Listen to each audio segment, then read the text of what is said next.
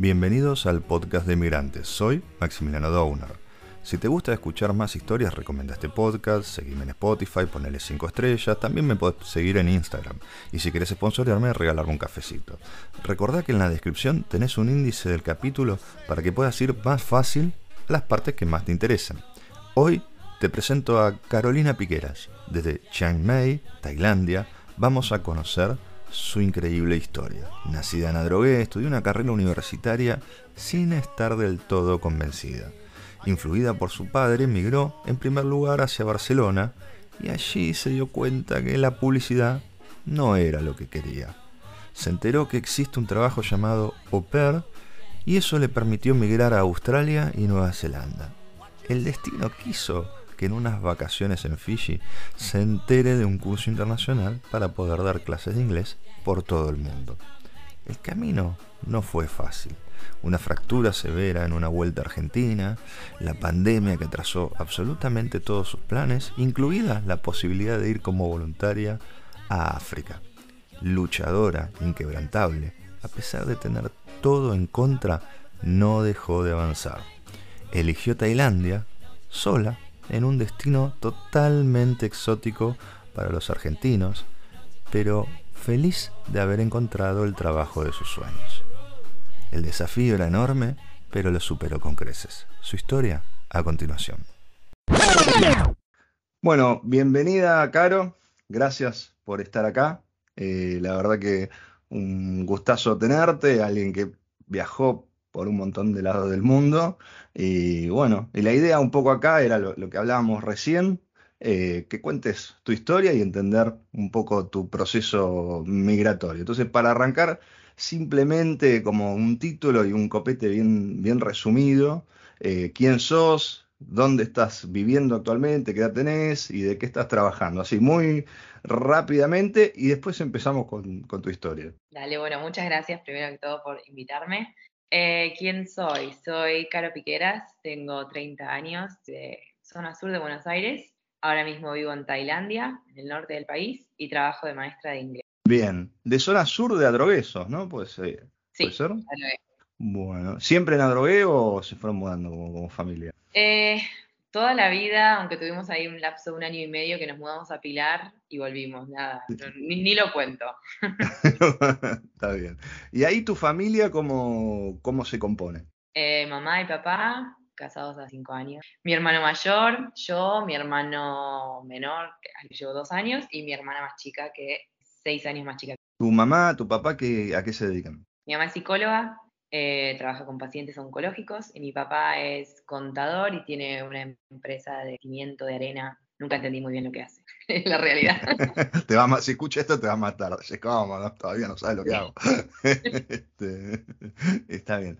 Y de tu infancia en particular, ¿vos cómo recordás ese, ese hogar con, con, cuatro chicos? Digamos, lo, lo recordás como que, no sé, había tu viejo em, empresario armando una empresa, digo, si había momentos donde faltaba la plata, no faltaba la plata, o más o menos una clase media típica eh, tradicional. ¿Cómo, ¿Cómo, lo recordás si, económicamente, cómo estaba? No, sí, clase media normal. Eh, la empresa ya venía desde mi abuelo, así que mi papá se empezó a trabajar ahí de, joven, de chico. Eh, mamá ama de casa, así que siempre muy presente con nosotros. Y en cuanto al nivel económico, no, nunca, nunca faltó nada, pero tampoco nunca sobró. O sea, siempre vivimos bien. Bien. Y en algún momento vamos a como adelantar en el tiempo. Vos terminás el secundario y tenés que elegir una carrera. ¿En algún momento te planteaste ser em, maestra jardinera, por lo, que escuché ahí, pero terminás en licenciada en publicidad? ¿Cómo, ¿Cómo fue eso, esa elección? Sí, la realidad es que yo desde chiquita siempre jugaba a ser mamá, jugaba a ser maestra, o sea, el niño que todos tenemos, pero se ve que en mí era algo real. Entonces cuando de a poco y que te vas a acercar al último año de colegio y tenés que empezar a decidir, yo estaba como que sí quería ser maestra, pero pensaba la mente de una chica de 16, 17 años en contexto Argentina en el 2008, 2009, o sea, tantos años, pero yo ya pensaba, o sea, maestra me encantaba, pero no veía una salida así laboral muy económicamente eh, buena, no sé por qué, o sea, yo tampoco es que averigüé mucho sobre cuánto le pagan a una maestra, pero yo decía, creo que no les pagan mucho, se ve que pensaba más por el lado económico y no por el disfrute. Y dije, no, bueno, eso no, hagamos otra cosa. Y pensando, buscando, hablando con papá bastante, a ver opciones, sobre todo de qué es lo que no me gustaba. Yo sabía que en matemática, física, química no, no soy buena con los números, entonces descarté todo lo que tenía algún número incluido.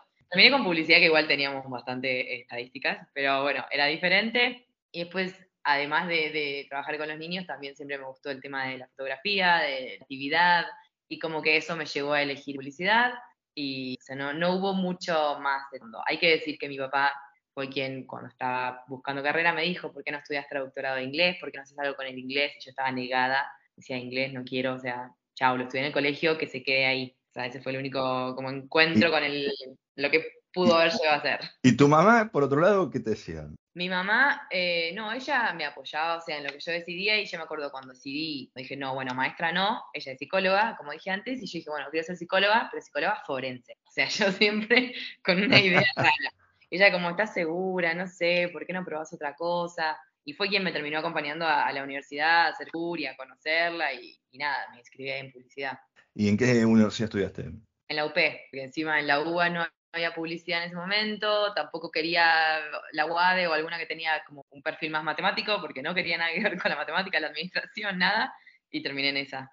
Bien, y ahí vos te terminas recibiendo, en el, en el durante de esa carrera, vos estuviste trabajando, haciendo alguna otra cosa en paralelo, o solo fue me dedico a estudiar hasta que te recibiste? Eh, la idea era me dedico a estudiar, pasó que cuando tenía 21, eh, mi hermana justo cumplía 15 y nos íbamos de viaje a Disney, y mi papá me dijo, mira, yo sé cómo sos, yo sé que vos vas a querer ir ahí y te vas a querer comprar todo, y yo no te voy a dar dinero para que te compres todo lo que querés, así que vas a trabajar, o sea, no fue como una opción, fue vas a trabajar, justo un amigo, el papá de una de mis amigas abría un café, y me dijo, vas a trabajar ahí de moza, ahorrarás todo lo que quieras, vas al viaje lo gastas. Si después querés seguir o no, depende de vos, pero lo haces. Y bueno, eso hice. Durante seis meses trabajé en un café mientras también estudiaba eh, ahorré lo necesario, me fui al viaje, me gasté todo y me con mi vida. Y hoy, a la distancia, ¿qué, qué rescatas de ese laburo de, moza? ¿Qué aprendiste ahí? Eh, no, aprendí, o sea, la verdad me divertí mucho, yo pensé que no, sabía qué, esperar, me divertí, la pasé bien, aprendí también un poco esto del ahorro, la cultura del trabajo, ¿no? De dónde viene el dinero, o sea,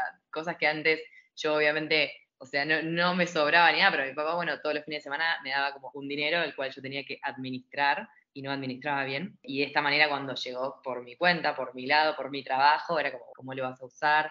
¿Cómo vas a hacer? La verdad que fue una buena época, pude ahorrar un montón y lo pude gastar. Bien. ¿Y, y contacto, antes de, pasar al siguiente capítulo de tu historia, contactos en Argentina con, con, chicos o cuidando chicos o esa historia, ¿tuviste o no? ¿O eso viene después? Eh, sí, sí. O sea, la cosa es así. Yo siempre, desde los 10 años, que iba a una misma de vacaciones en Córdoba, simplemente un pueblo ahí en el montaña. Eh, al principio íbamos como familia, obviamente mi familia, yo y como huéspedes, y después llegó un momento en el que nos hicimos bastante amigos de los dueños, eran como nuestra familia también, y en mi último año, en el 2014, 2013-2014, cuando yo ya estaba decidida a irme y estaba por terminar la universidad, les dije si podía ir a trabajar con ellos, entonces pasé toda una temporada de verano trabajando ahí con chicos, después de las vacaciones de Pascuas y esas, y las Eras como animadora de los chicos. Claro, era ayudar. Habían unas animadoras en sí que, se dedicaban a eso, unas profes. Yo las ayudaba con eso porque a mí siempre me gustó estar con chicos y también ayudaba en otras cosas del hotel, pero siempre terminaba con los chicos. O sea, de alguna manera u otra yo estaba ahí. Bien. Y ahí estuviste un verano nada más, no es que volviste un a verano entero y después tres, cuatro semanas más, vacaciones aisladas. Recibís, tenés esta, esta, estos primeros pasos laborales. En un momento decís, quiero ir a Barcelona, donde creo que hay una tía o tíos, no me acuerdo. Eh, ¿Cómo surge eso? ¿De dónde surge? Sí, eso surge medio como de una crisis de, carrera que creo que nos pasa a todos. Cuando estaba a mitad de carrera, quiero estudiar más esto, no sé si me gusta, no sé si es lo mío, quiero solo hacer fotografía, porque además, o sea, podía hacer electivas y podía hacer fotografía. Entonces quería dejar todo, terminar, hacer un año más de fotografía, terminar e irme a Nueva York y ser una exitosa fotógrafa barra publicista que viva en Nueva York y que tenga la vida de las películas. O sea, eso era lo que yo me imaginaba. Eso es lo que te imaginabas mientras estabas estudiando, digamos que tuviste la crisis. Sí, sí, sí, yo siempre muy soñadora, muy así que me saco las ideas. Está bien, hay que soñar alto, ¿no? ¿Para, qué soñar bajo? Recuerdo que mi papá me dijo, mira, o sea, soy yo quien te paga la universidad, no te aconsejo que dejes la carrera o que hagas un terciario, o sea, termina la carrera, estudia lo que estás haciendo, termina una licenciatura y después sí te vas a donde querés. Ok, yo lo tomé muy literal. Entonces yo terminé la carrera y cuando la estaba terminando le dije, ok, papá, me quiero ir a donde quiero. ¿Me entendés? Vos me dijiste que yo termine. Ahí cuando empecé a ver la opción de Nueva York, obviamente me di cuenta que no es sencillo irte así nomás y tener un trabajo con la green card y todo ese tipo de cosas, entonces lo descarté. Y fue él quien me dijo, creo que por un lado más de padre, protector y con la esperanza de que yo no me fuera o volviera o no sé qué es lo que esperaba, me dijo, ¿por qué no te vas a Barcelona? Que ahí tenés a tus tíos, sí, está el hermano de mi mamá, con, de mi tía, mis primos. Yo además tengo la suerte que tengo pasaporte alemán, muy chica, ¿Quién es alemán? ¿Tu papá, tu mamá? ¿De ah, dónde vienes? La de la familia de mi mamá. Y me dijo, ¿por qué no te vas ahí? Usas tu pasaporte, probás ser publicista y bueno, cualquier Yo dije, ok, bueno, yo ya había ido a Barcelona, habíamos ido para mis 15, me gustó bastante, dije, está bien, hagamos eso. Era como lo más, lo que menos planeación necesitaba también, porque yo llegaba, tenía el pasaporte, tenía la casa y tenía que buscar trabajo. Uno se preguntaría, digamos, vos estás bien, estás tu familia, tus viejos se preocupan por vos, económicamente más o menos te apoyan. Decís, ¿por qué probar afuera y no probar fotógrafa primero en Argentina? ¿Qué pasó por tu cabeza para decir, no, no, acá no, tengo que ir afuera? No, yo en ese momento era ganas de tener una experiencia en otro lado. O sea, hasta ese momento había hecho siempre el mismo colegio, misma facultad, mismo todo, viajado alguna que otra vez, pero no mucho, y como que dije, quiero experimentar el estar afuera, el tener contacto con gente de otros lados, el intentar hablar otro idioma, pero no, no fue nada más, nada que ver con temas socioeconómicos, país, yo nunca me metí en temas así, un tema curiosidad. Y, digamos, vos decís, bueno, sí, quiero tener esta experiencia, todo lo que me decís recién, pero, no sé, ¿hubo algún modelo en la familia, algún tío, algo que decís, che, qué, bueno cómo viaja? No sé, te pregunto porque alguien me dijo, no, yo veía la foto de una prima y, eso me llamaba la atención y es como que empezó a disparar mis ganas de viajar. ¿Vos tuviste algo así? ¿O sos la oveja negra de la familia, por así decirlo? Todos son muy tradicionales, que quedado y vos, no, vamos a viajar. ¿O alguien te disparó esta curiosidad? No, es un poco la última opción. Yo siempre fui medio como sí, la oveja negra, la que hacía todo lo contrario, la que hacía todo lo que intentaba hacer todo lo que quería y le llevaba la contra a todo el mundo. Mi hermano para ese momento... No, igual a, tu papá le hacías bastante caso. Sí, pero porque él encontraba la manera de, de, terminar convencerme. No es que estas cosas sucedían fáciles. O sea, yo hoy lo veo, lo cuento y digo, ay, sí, qué nena de papá. No, o sea, es con quien más encontronazos tenemos en cuanto a, diferencias y a yo probarle que puedo hacer todo por mi cuenta. Y después, obviamente, él tiene razón a veces. Entonces, bueno, sí, está bien, voy a hacer lo que me dice él porque me conviene más. O en ese caso también era porque él me iba, o sea, él me dijo, está bien, vos te vas, yo los primeros meses te ayudo, después vos te tenés que conseguir un trabajo o te volvés. O sea, era eso. Entonces, bueno, era como, ok, vamos a donde él quiere, así me ayuda. Pero fue un poco por eso, un poco también porque mi hermano más grande, él es dos años más que yo, él siempre dijo que se quería ir afuera y no lo hizo hasta ese momento, no lo había hecho, y yo dije, bueno, no sé, no quiero ser como él. O sea, o quiero animarme, no sé la razón por la cual él no lo hizo, pero dijo, yo lo quiero hacer y lo voy a hacer ahora. O sea, si digo que es ahora, es ahora. Y lo hice un poco así, un poco lanzándome al vacío. Como... Llegaste a, a Barcelona, ¿fuiste a la ciudad de Barcelona o fuiste a alguna ciudad por ahí cerca? Eh, cerquita, en, como en el norte de Barcelona, en el Maresme, queda 20 kilómetros, es una ciudad que se llama Vilasar de Mar, en el pleno mar, o sea, con la playa y nomás. Llegaste, te recibe tu, tu familia de allá, tus tíos, tus primos, o sea, no parecería que una transición dolorosa, porque en definitiva saliste de tu casa, tenías las puertas abiertas, te fuiste, estaba parte de tu familia, gente conocida. ¿Lo viviste así o, lo sufriste en, esa primera migración, por así decirlo? No, sí, lo viví re así, lo viví súper tranqui. Eh, mis primos además habían vivido en Argentina hasta el 2001, o sea, eran primos que conocía, el más grande tiene mi edad, era mi amigo. Ese pequeño año que estuve en Pilar, iba al colegio con él, era mi compañero, o sea, nada, no es que era familia desconocida, viste que es modelo de sabe quién. Entonces me sentía muy cómoda en, ese aspecto.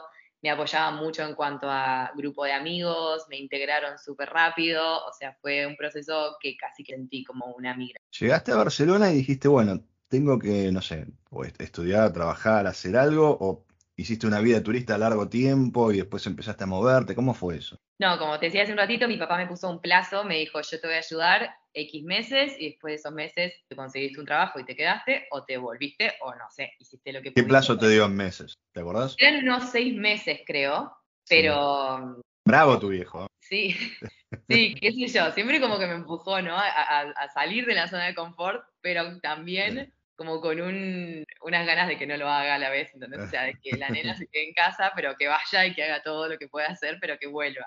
Era una cosa medio así, medio como que sí que no.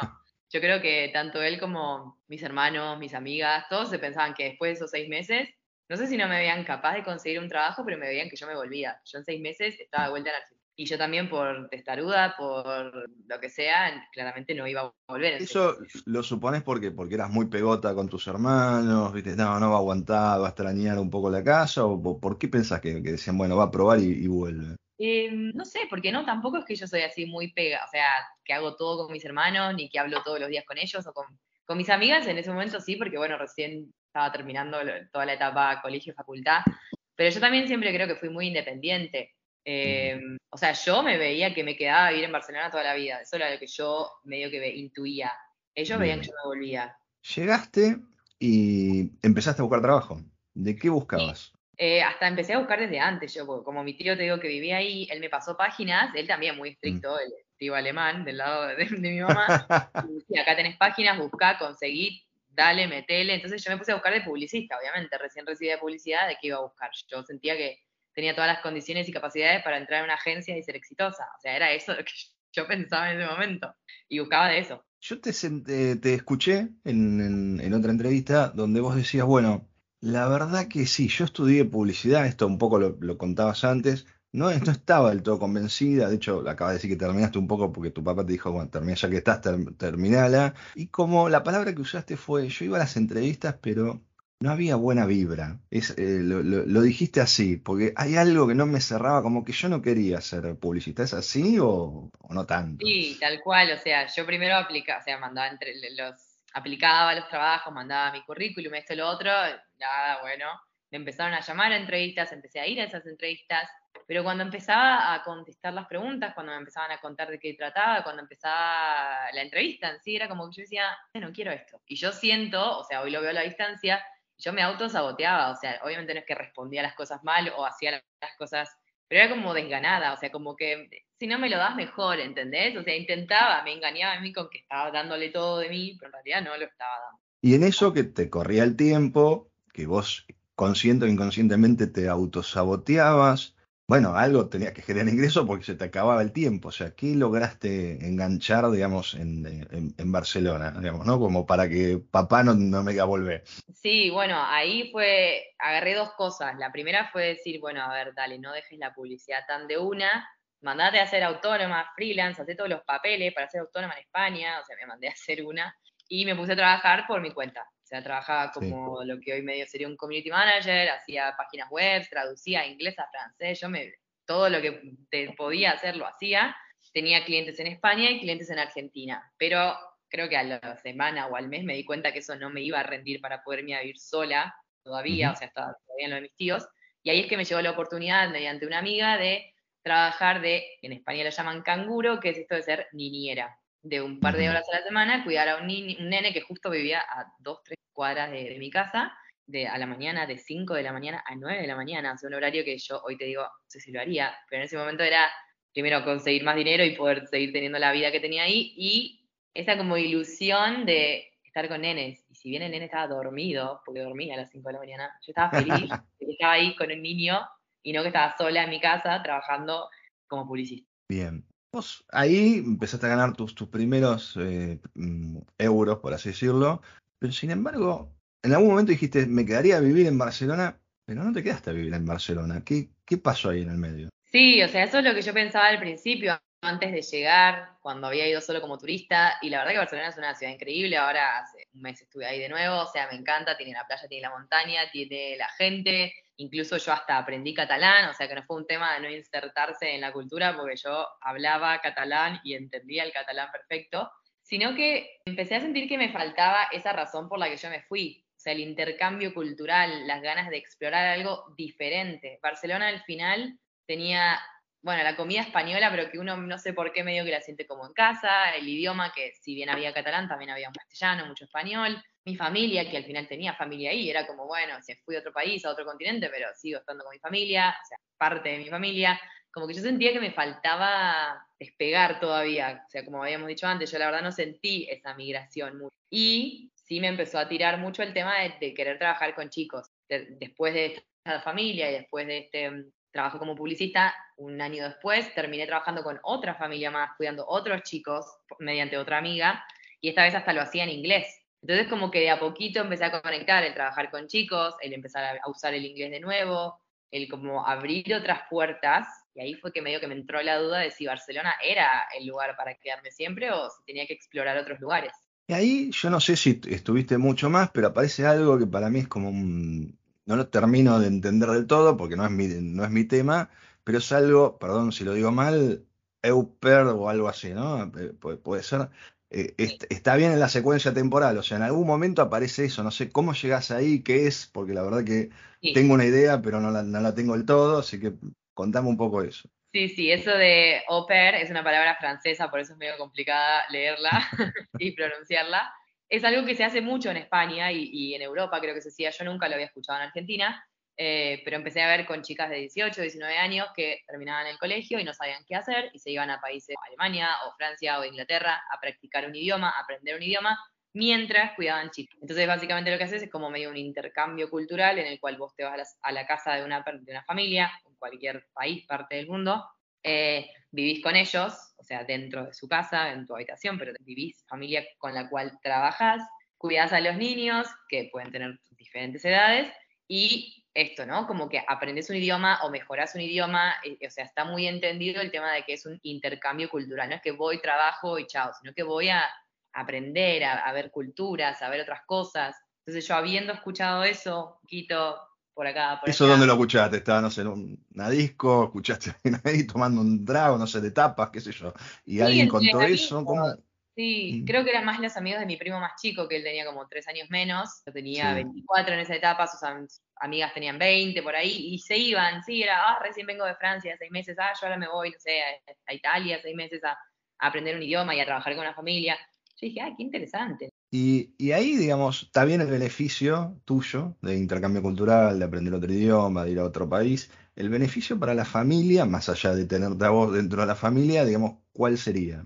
Eh, bueno, primero que no le pagan lo mismo que una niñera por hora. Entonces, básicamente son familias que necesitan el cuidado, alguien que esté al cuidado de sus hijos, porque trabajan mucho por distintas razones. Entonces, primero es un poco más económico para ellos, porque si bien te dan como un pequeño sueldo, también te están dando alojamiento, te están dando la comida, a mí me pagaban celular, me daban auto, entonces es más económico para ellos. Te tienen en casa todo el día, que si quieren te pueden usar, o sea, no pueden, pero hay familias que te usan todo el día. Y también es esto un poco yo creo que depende de la familia, pero la que a mí me tocó, a ellos les interesaba este, este intercambio cultural, o sea, conocer a alguien de otro país que no sea de, de donde son ellos. Cuando vos en Barcelona dijiste, llamaste a Argentina y dijiste, papá, eh, voy a hacer esto de EUPAR, no sé, perdón, porque no, me queda la, palabra, ¿no? Pero voy a, voy a hacer esto en, en otro lado del mundo que ya vamos a ver dónde.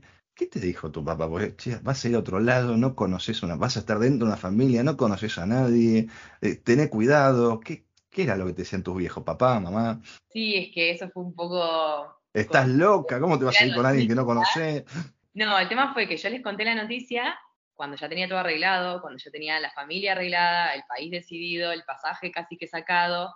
Ellos, yo ya había tomado la decisión que me iba a ir de Barcelona, ellos no sabían bien qué iba a hacer yo y estábamos arreglando que me viniesen a ver a Europa. Entonces, previo a que ellos terminasen, o sea, arreglasen venir y todo eso, me acuerdo una vez hablando por Skype con mi mamá, le dije, mamá, ya sé lo que voy a hacer, ya sé dónde voy a ir, le voy a ir de au pair, le expliqué lo que era porque obviamente no sabía, y, le digo, adivina dónde me voy. O sea, le digo, yo ya tengo la familia, ya tengo todo, así que le digo, lo que vos me digas me va a importar muy poco, o sea, yo ya tengo decidido todo. Y mi mamá, no sé cómo, porque yo nunca en la vida mencioné ese país, nunca dije nada, con sentido de madre, me dice, te vas a Australia. Yo me acuerdo mi cara de mamá, ¿cómo sabes? O sea, ¿cómo adivinaste? ¿Algún primo le pasó la data por atrás? No, no, porque nadie sabía, creo. Ni siquiera mis, no sé si mis amigas de Argentina todavía sabían. Y me dijo, no sé, lo intuí. Y nada, ella de su parte me dijo como, está bien. Y de parte de mi papá yo creo que lo veía como, está bueno, anda, vas a seguir mejorando el inglés, o sea, todo el colegio bilingüe que te mande vas a practicar y mejorar o usar lo que, lo que invertimos durante tantos años. Pero yo creo que él lo veía y a ver, yo, también, pero en ese momento no, tampoco miraba mucho hacia algo después de eso. Lo veía como un impas o un, bueno, hago esto, pero después ¿no? Después doy un paso más grande, como era, bueno, la chica no sabe qué hacer, está aburrida, que se vaya a Australia, que estudie inglés y ya después seguirá su camino profesional. ¿Cómo te elige una, familia? ¿Vos aplicás, decís que vos elegís el país y a partir de ahí te llegan familias que te entrevistan? ¿Cómo es ese proceso? Eh, sí, hay dos maneras. Está la manera de hacerlo por tu cuenta, que es como lo hago yo, y si no hay con agencias. Las agencias creo que ellas son medio las que vos contratas una agencia en un país determinado o tienen X países y no sé, te arreglan. No sé bien cómo funciona, pero por mi parte, yo googleé, como siempre, fui a Google, busqué cómo ser au me salieron un par de páginas, fui a la primera porque es la mejor, eh, y es como un, como un Tinder para explicarlo. Entonces vos tenés tu perfil de, persona, o sea, de au de niñera, te pones un par de fotos, te pones de sobre vos, ¿no? Tu experiencia con chicos, respondes un par de preguntas, si fumas, si tomas alcohol, si te gusta salir, bueno, varias cosas. Y la familia hace lo mismo. La familia en este caso paga por estar ahí y vos no pagas. Como PER es gratis la plataforma. Y ahí sí tenés filtros, ¿no? Filtro por país, filtro por idioma, filtro por ciudades en cada país, filtro por, no sé, certificados que tengas de primeros auxilios, de esto, de lo otro. Y yo me acuerdo que también, decidida, fui directamente a Australia. No es que yo dije, busco el mundo entero y lo que caiga, caiga. No, Australia y Australia. ¿Por qué Australia? Porque dije, ¿por qué no? O sea, es en el culo del mundo, ahí voy. Pero no sé, por decir algo, Japón está en el culo del mundo. Este, ¿Por qué Australia en particular? No, fue a ver, en 2016 Australia recién se estaba empezando a hablar de Australia como un lugar así de working holidays y de, y de emigrar. Y mm, medio que se me planteó también la opción de hacer la típica working holidays, que es, a ver, es la visa que yo saqué, ¿no? Pero digo, hacer la visa y hacer el farm work y trabajar de camarera y hacer esas cosas, pero yo dije, la verdad que ya tuve mi parte de camarera, no es algo que quiero hacer, yo lo que quiero hacer es trabajar con chicos y usar inglés. No quería Europa, Europa me aburría, ya, o sea, para ese entonces de 24 de haber vivido en, España, yo dije Europa, es Europa, me di cuenta ahora cuando estuve ahí, o sea, Europa es siempre lo mismo, cambia algunas cosas, pero tiene la esencia, viste, de hace cientos de años. Entonces dije, si me voy y vuelvo, va a ser lo mismo, si voy ahora me voy a aburrir, Estados Unidos no, no, creo que no me hallo mucho con la cultura y yo quería un lugar que hablase en inglés. Y por descarte creo que me quedó Australia y Nueva Zelanda y dije, Nueva Zelanda, no, un país tan chico, y con las ovejas no quiero ir. Y me fui a Australia, por eso. ¿Y cómo la, familia y vos, eh, vos, que la familia no sea un grupo de psicópatas y la familia, voy a dejar a mi hijo con alguien que está bien, contestó, pero no sé si es una psicópata. ¿Cómo, cómo se valida eso? ¿Cómo se mitiga ese riesgo, por así decirlo? Sí, bueno, hablas primero un poco por mail, después hablabas por Skype con los papás o con la mamá, los papás, los nenes. Eh, tenías que mandar cartas de recomendación, obviamente cosas que puedo explicar, o sea, no lo he hecho, pero digo, muchas cosas que sí, de ambos lados, ¿viste? La familia me podía prometer el cielo y después no dármelo. Yo le podía decir trabajé en todos estos lugares con toda esta gente y puede ser mentira. Que hay una cuota muy alta ahí de confianza. Me acuerdo que tuve como seis entrevistas con diferentes familias. Algunas, por ejemplo, una me ponía mucha pega, muchas reglas era vas a tener toque de queda, o sea, a partir de las 10 de la noche tenés que estar en casa, no puedes salir los fines de semana, o sea, como si yo fuese su hija, ¿entendés? Entonces yo mm. dije, acá no voy, o sea, yo me fijé mucho en, el perfil de la familia y de los padres sobre todo, y no tanto de los nenes, porque los nenes son nenes, y ellos supongo que se fijaron también en cómo era yo, cómo hablaba de los chicos, eh, en lo que les contaba de mis experiencias, y mm, terminé con una persona que, no sé si es casualidad o qué, que tuvimos así como mucha conexión el primer día con la madre, Después, bueno, hablé con los nenes y todo, y resulta que cumplimos el mismo día, que tenemos 10 años de diferencia, que vivimos por el mundo ambas, con también su esposo, antes de, casarse y de estar juntos, o sea, una cosa muy similar, y creo que también nos unió. Conectaron por ahí y dijo, es ella, es caro. Sí, yo también, yo dije, es ahí, es Emily. Eh, llegaste, y cuando llegaste a Australia, vos eh, en Sydney, ¿no? Eh, estuviste. Sí, Cuando vos llegás, la casa era como la foto que te mostraron, o te encontraste como un ranchito, si me mintieron esto, o era todo lo que te, más o menos lo que vos esperabas. No, sí, todo era como yo me esperaba, hasta, o sea, yo llegué después de un vuelo de 36 horas, escalas, esto y lo otro, pasando por China, por el mundo entero, y la mamá estaba esperándome en el aeropuerto, eh, me acuerdo que me dio un abrazo, llegué a la casa, tenía en meditación flores, chocolates, o sea, todo una... Una divina. sí y desde el día uno que me sentí en casa. O sea, esa es la realidad. Mira, y ahí vos tenías un horario y después salías. ¿Cómo, cómo era esa vida? Sí, yo tenía un horario por cumplir que me habían avisado antes y por semana más o menos me iban recordando. Yo estaba dos días por semana, el día entero con los dos nenes, nena, nene, que tenían dos y tres años, desde las seis y media de la mañana hasta las seis y media de la tarde, dos días enteros, porque los padres, esto, ¿no? Habían decidido viajar de jóvenes, tener hijos tarde y estaban terminando sus carreras, ambos médicos, entonces estaban haciendo las residencias, estudiando, estaban como muy ocupados y necesitaban, la verdad, la ayuda. Entonces, dos días a la semana estaban conmigo todo el día y los tres restantes yo los llevaba a la guardería, los dejaba ahí y los buscaba. iban de 8 de la mañana a 4 de la tarde. Esas horas que yo tenía libres, hacía lo que quería. Sea, me quedaba en la casa, me iba, iba a ser turista, hacía lo que quería. Y los fines de semana al principio, me acuerdo que sí, tenía que estar un par de horas el sábado y un par de horas el domingo porque tenían exámenes y tenían guardias, pero entendían que yo era una chica de 24 años, que estaba en Australia, nueva, que quería ver el mundo, que todavía creía no haberlo visto. Y entonces yo salía por en el viernes y el sábado a las 7 estaba trabajando. Obviamente responsable no iba a agarrar un auto si había consumido alcohol la noche anterior o ese tipo de cosas, pero de su parte no había una cosa de, no, si mañana los vas a cuidar, no podés salir, o tenés que volver a tal hora, o tenés que hacer esto. Era como. No era el régimen militar que te proponía la familia. No, era como, o sea, entendemos que te estamos dando mucha carga horaria y muchas cosas por nuestra vida, sabemos por la razón que la que viniste, entonces te vamos a intentar ayudar y apoyar en esa vida que vos también querés tener. Y la verdad que cuadramos muy bien. ¿Cuánto estuviste ahí en Australia?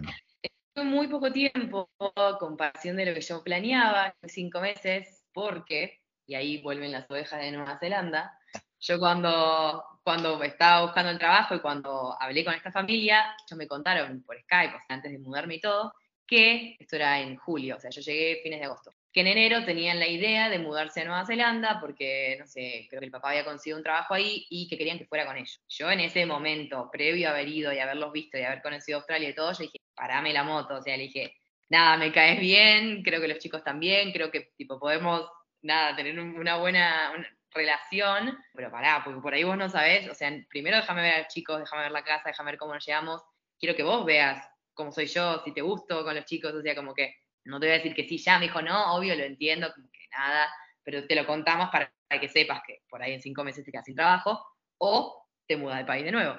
Entonces yo dije, listo, gracias por contarme, le digo, igual así todo, yo quería ir con ellos, y en mi mente era, bueno, estoy estos cinco meses con ellos, ellos se van, y yo sigo mi vida en Australia, eh, aplico para la, segunda extensión de la visa y la tercera y la cuarta y la quinta y me quedo bien en Australia y como el sueño que tenía en Barcelona, era muy determinante lo mío.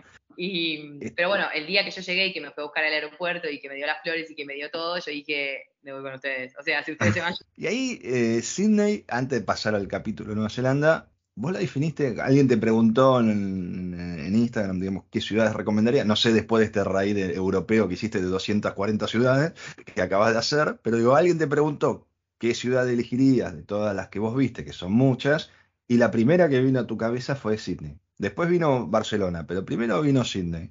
¿Sigue siendo así después de toda la vuelta a Europa que acabas de hacer? Sí, o sea, depende de la razón por la cual la persona quiera ir, pero Sydney sigue estando en un rango muy alto. Es como muy similar a Barcelona en cuanto a que tiene la playa y tiene la montaña, pero tiene muchísima más multiculturalidad, hoy yo veo. Eh, bueno, tiene el tema del idioma, que a mí me encanta el inglés, siento que es bastante más abierta que Barcelona y por eso es que está primero. Pero Barcelona también me encanta. Bien. ¿Vas a Nueva Zelanda? ¿Dónde paras en Nueva Zelanda? Vamos a Auckland, que es la ciudad más grande, pero que no es la capital, como todos mal creemos. Eh, pero claro, la ciudad más grande de un país que mide 2 por 2 y después de venir de Sydney. Fue un cambio. ¿Y cómo, qué veías ahí? Vos decís, bueno, era, era un pueblito, un país desarrollado, pero pueblito, ¿qué, qué te encontraste ahí? Sí, el tema es que era un pueblito, pero que era la ciudad más grande. Yo decía, no puede ser que esta sea la ciudad más grande. Sea, para salir y en el centro eran dos calles, una atrás de la otra y chao, eso era todo. Eh, también tenías montañas, también tenías playas, pero era todo como en pequeña escala. Al principio yo decía, ay, no sé si hice bien, pero claro, yo ahí me fui, yo seguía con la idea de volver a Australia, entonces dije, ok, me voy con ustedes dos meses con visa de turista, o sea, no voy a usar la visa de, Nueva Zelanda.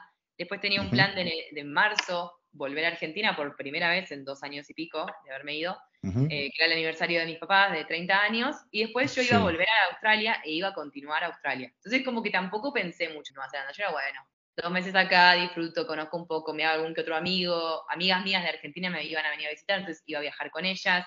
Como que esos dos primeros meses fue medio como, bueno, estoy acá de paso, no me preocupo. Y ahí tuviste como, mm, ¿cómo entran en esta historia unas vacaciones en Fiji que terminan definiendo tu actual presente. ¿Cómo, cómo entraron ahí esas vacaciones? Eh, eh, sí, esas entraron, pero una vez que yo decidí quedarme en Nueva Zelanda. Antes de eso está ese viaje fallido a Argentina, fallido no, pero accidentado, Eh, que creo que hay que primero hablar de eso y después hablar de Fiji. ¿Qué pasó? ¿Qué, ¿Qué pasó? Contame. Eh, no, bueno, yo como te decía, fui esos dos meses a Nueva Zelanda, mi idea era irme a Argentina un mes, tenía un pasaje con, de vuelta y todo. Los 30 años de mis papás de casado, yo dije, tengo que ser buena hija, tengo que ir, tengo que estar, o sea, yo sentía la obligación, si bien nadie me obligaba.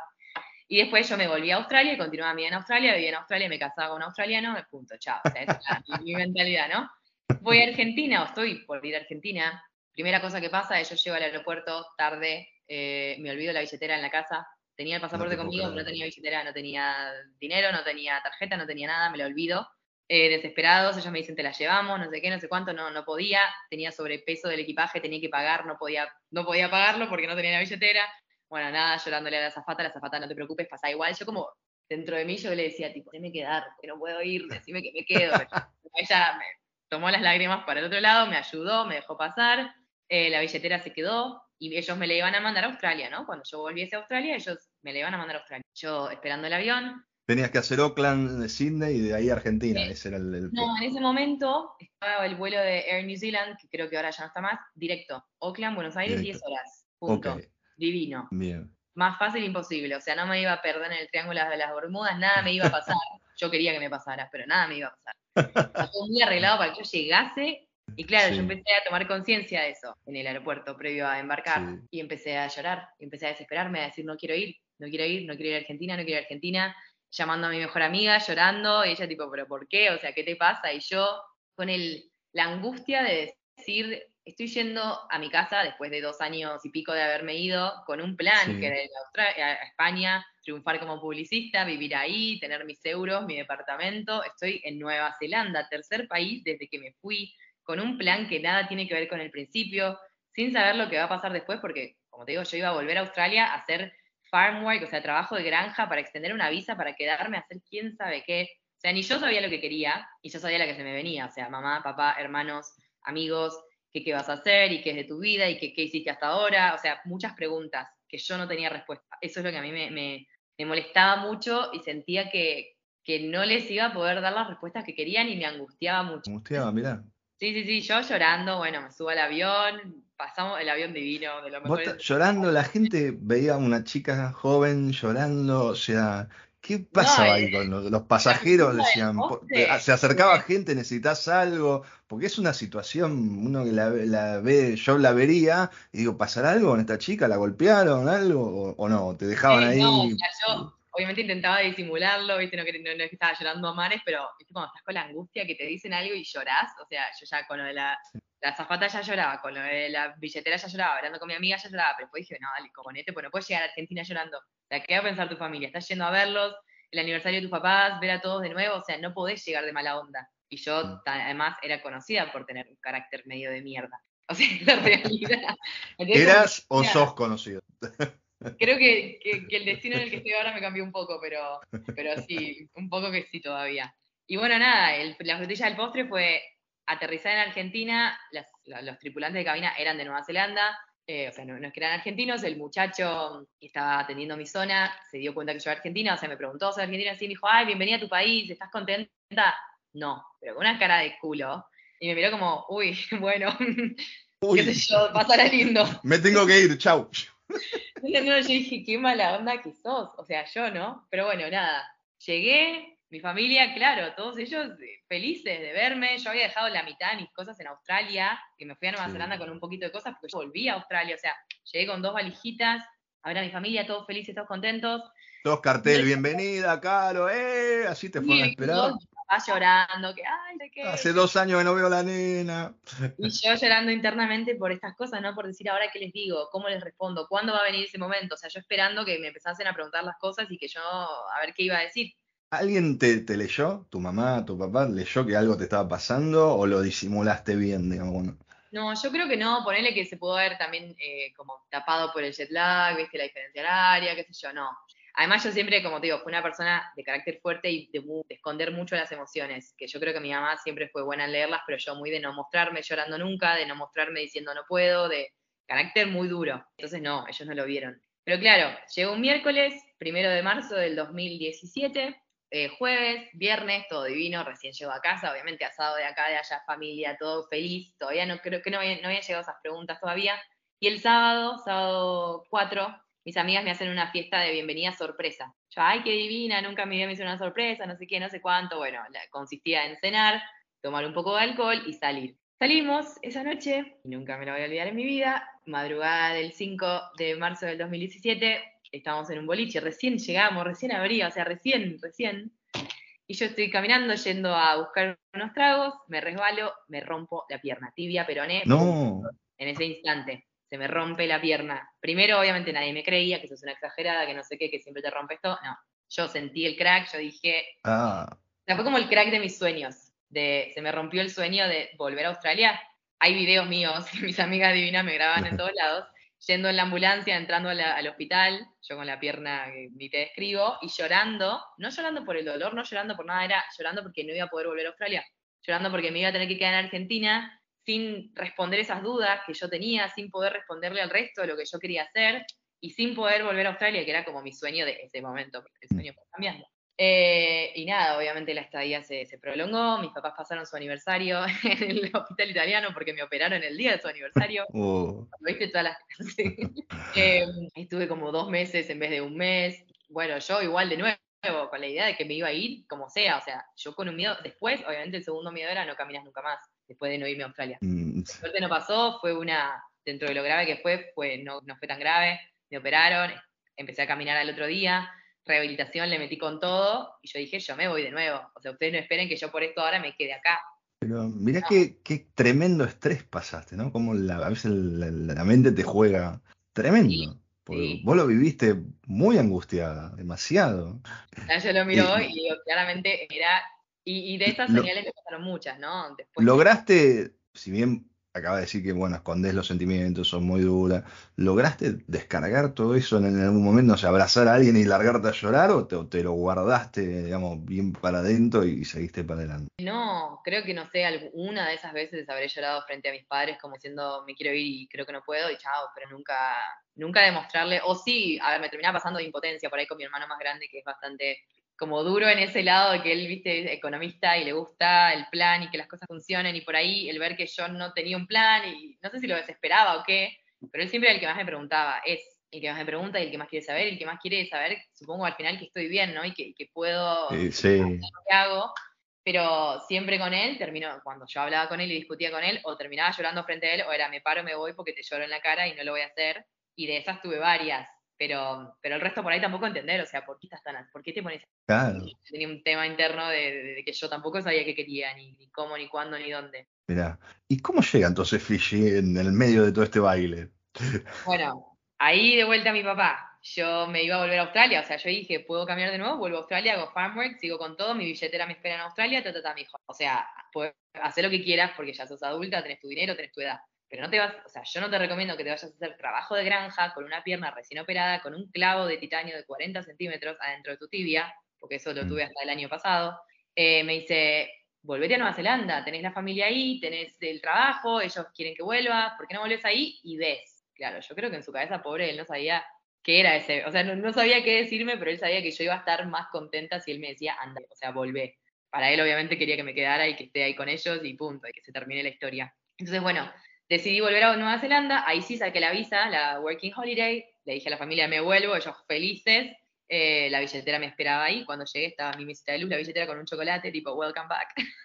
como los chicos, ¿cómo te recibieron? No, los, chicos, ¿cómo te recibieron? O sea, seguí hablando con ellos un montón, yo como que no, tampoco es que había hecho el duelo, viste, yo no me había despedido bien de ellos. Era todo, todo tirado que yo iba a volver, pero bueno, mm. no, no era muy buena viendo señales en ese momento. Entonces volví, fines de abril, volví a trabajar todo y para septiembre, septiembre, octubre, no, sí, septiembre, la familia se iba de vacaciones. Y me dijo, ¿por qué no haces algo? Tenés 11 días sola, tipo, andate, te podés quedar en casa, obviamente, en la casa, hacer lo que quieras, fiestas, invitar amigos, pero ¿por qué no haces algo? ¿Por qué no salís? Imposible con tu personalidad que vos te quedes mirando serie en la casa, no, olvídate, no. Y mm, entonces dije, bueno, pero ¿a dónde me voy? O Nueva Zelanda, viste, todavía, si bien tenía más amigos y todo, todos trabajaban y un poco me aburría sola en Nueva Zelanda. Y fui a una agencia de viaje por primera vez en mi vida y le dije, miren, a ver, quiero ir a un lugar donde haya fiesta, donde haya playa y que no sea muy caro. El tipo hizo dos clics, me dijo, Fiji. Hotel, tipo un hotel todo incluido, que era medio como un hostel barra hotel. Todas las comidas incluidas, es el hotel con más fiesta de las 230 islas de todo Fiji, 11 días ahí, eh, avión, todo, todo incluido por mil dólares. ¿Querés? Sí, listo. O sea, era lo que, yo ganaba en un mes. Yo también quiero. Y, así terminé en una isla del Pacífico Sur.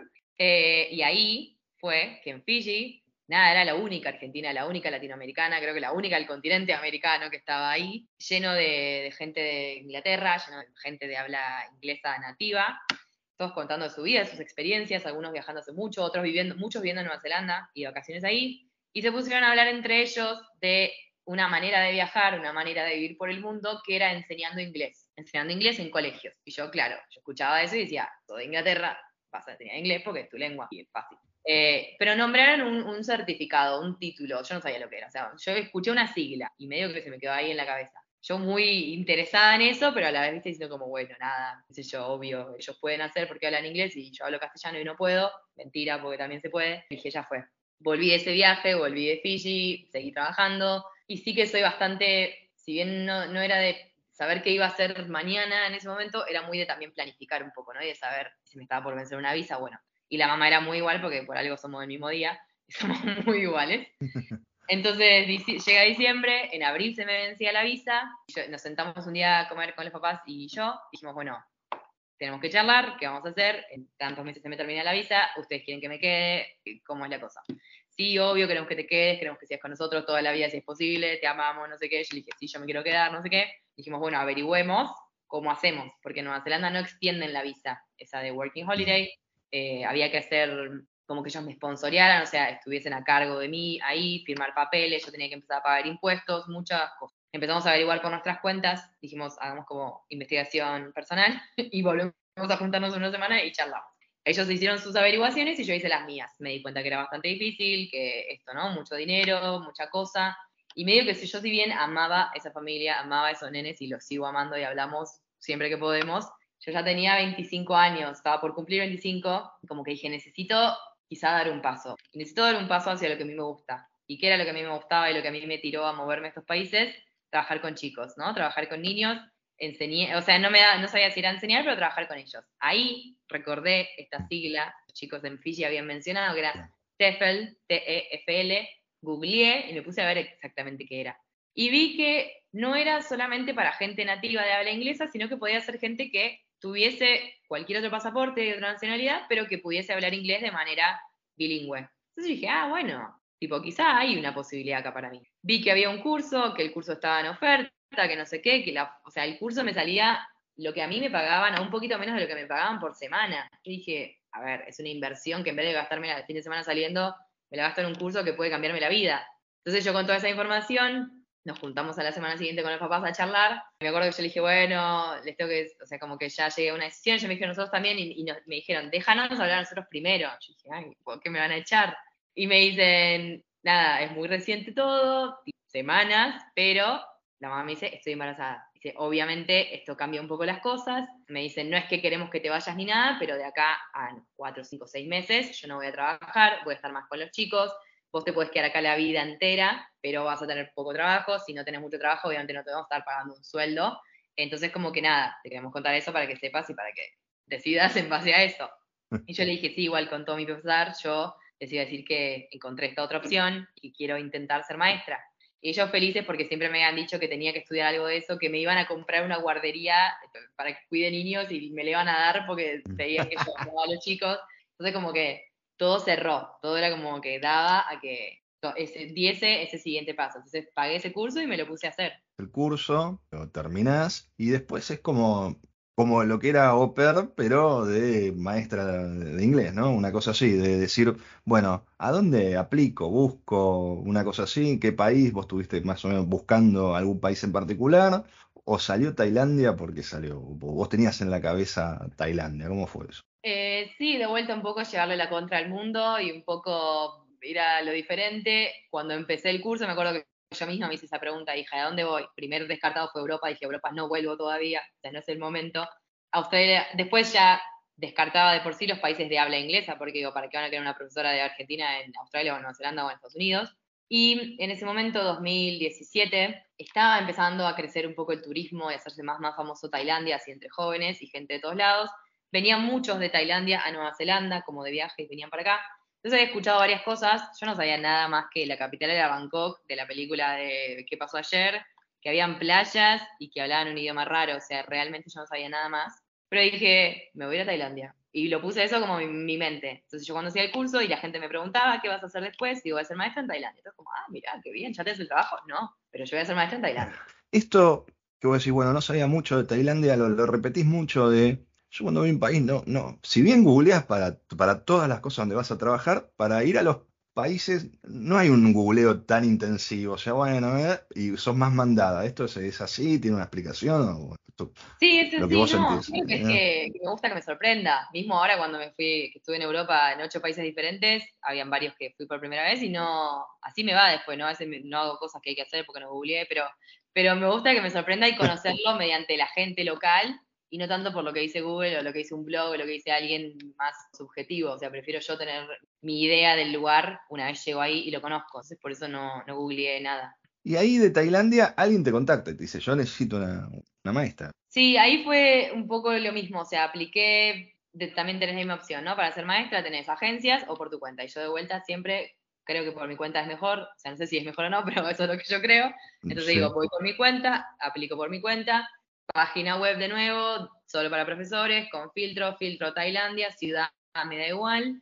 Em, sí, contacto con una, un colegio, eh, planeé una entrevista y tenía varias entrevistas planeadas con otros después, o sea, yo ya tenía como cinco o seis eh, entrevistas agendadas. Yo, hay que decir que estaba en Argentina en este momento, terminó mi visa en abril, yo me fui a Argentina con pasaje de ida solo, pero con la idea de que yo ya tenía el curso, yo ya sabía que me iba a ir a Tailandia, todo el mundo sabía que yo me iba a ir a Tailandia, no tenía el trabajo, pero bueno, estaba en Argentina, o sea, eso por tema visa y otras cosas. Sí. Y mm, tengo esta primera entrevista en casa, en Argentina, 11 de la noche, que acá eran las 9 de la mañana, y de vuelta sentí eso, dije, es ahí. Esta vez no era mujer, era hombre, era australiano, entonces ahí como que empezó también a salir, ¿no? Esa cosa por los australianos, que se ve que tengo una conexión. Y terminé la entrevista y yo voy al living donde estaba mi papá y le dije, papá, mi papá tipo, para, caro, o sea, como Tenés cinco entrevistas más, caro, dale, aguantá. Claro, es la primera entrevista que tuviste, o sea, pará, me, qué copado que te guste, todo, pero como, yo dije, no, no, ya cancelé todas las entrevistas, así como, como para, tipo, en serio. Yo digo, sí, le digo, es esta, es este trabajo, es esta, lo siento. Dijo, bueno, éxito, así como como en Australia eh, hubo una conexión, esto que vos decías, bueno, habían tenido una historia similar con la mamá que ya viajó antes de establecerse y tener una familia y más o menos eh, iban por el mismo camino. Este, ¿Qué fue lo que conectaste o lo que el australiano conectó con vos como para decir, sí, es, es caro y vos es eh, a donde termina yendo en Tailandia? ¿Qué pensás que fue? Creo que fue un poco también que él había tenido esta vida, ¿no? Él terminó en Tailandia por casualidad, él estaba viajando, estuvo en China enseñando, fue a Tailandia, enseñó un poco, se enamoró, se quedó, pero también un poco ese bichito viajero, le gustó que yo había vivido en varios países, le gustó, si bien yo no era nativa, o sea, no soy de un país nativo de inglés y yo sentía que eso iba a ser un impedimento y que iba a costarme mucho conseguir trabajo, le gustó mucho cómo hablaba yo de los chicos, la conexión que tenía, obviamente yo tuve que dar cartas de recomendación y di de mi familia de Australia, hablaron, eh, no sé qué se habrán dicho a día de hoy, no sé qué se dijeron, pero me dijo que habían hablado muy bien de mí. Entonces creo que fue un poco lo que yo le conté, porque la verdad él no vio mucho de mí. Y vos, si bien habías tenido contacto con, chicos y fuiste niñera y estuviste en otro país también, digamos, esto de ser maestra era nuevo. O sea, decir, bueno, eh, te daba un poco de miedo decir, che, voy a ir, no tengo, no tengo experiencia, eh, ¿qué voy a hacer? ¿Estaré a la altura?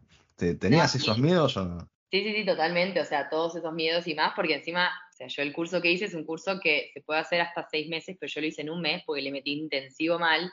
Y te enseñan cosas, pero no es que te enseñan lo que te enseñan en una carrera de maestra o de profesorado, o sea, en tres, cuatro años. Entonces yo obviamente yo no me sentía preparada, lista, así que me ponen una clase hoy y ya te doy la clase entera. Eh, eso igual, obviamente yo se lo dejé muy en claro a mi futuro jefe, o sea, dije que sí, le dije, mira, o sea, que sepa, yo nunca di una clase más que, no sé, una clase de apoyo en algún momento o o alguna cosa así, em, o sea, nada, teneme paciencia, no sé, ayúdame, enseñame, como si no te preocupes, vos vení y, listo. Y fue así, yo llegué, en una semana me hizo una semana de orientación intensivísima, me enseñó todo y más, o sea, Yo creo que esa fue mi universidad, fueron los dos años y medio en ese colegio. Yo aprendí lo que nunca aprendí en ningún otro lado y arranqué. ¿Y este colegio en Tailandia, en dónde estaba? ¿En qué ciudad?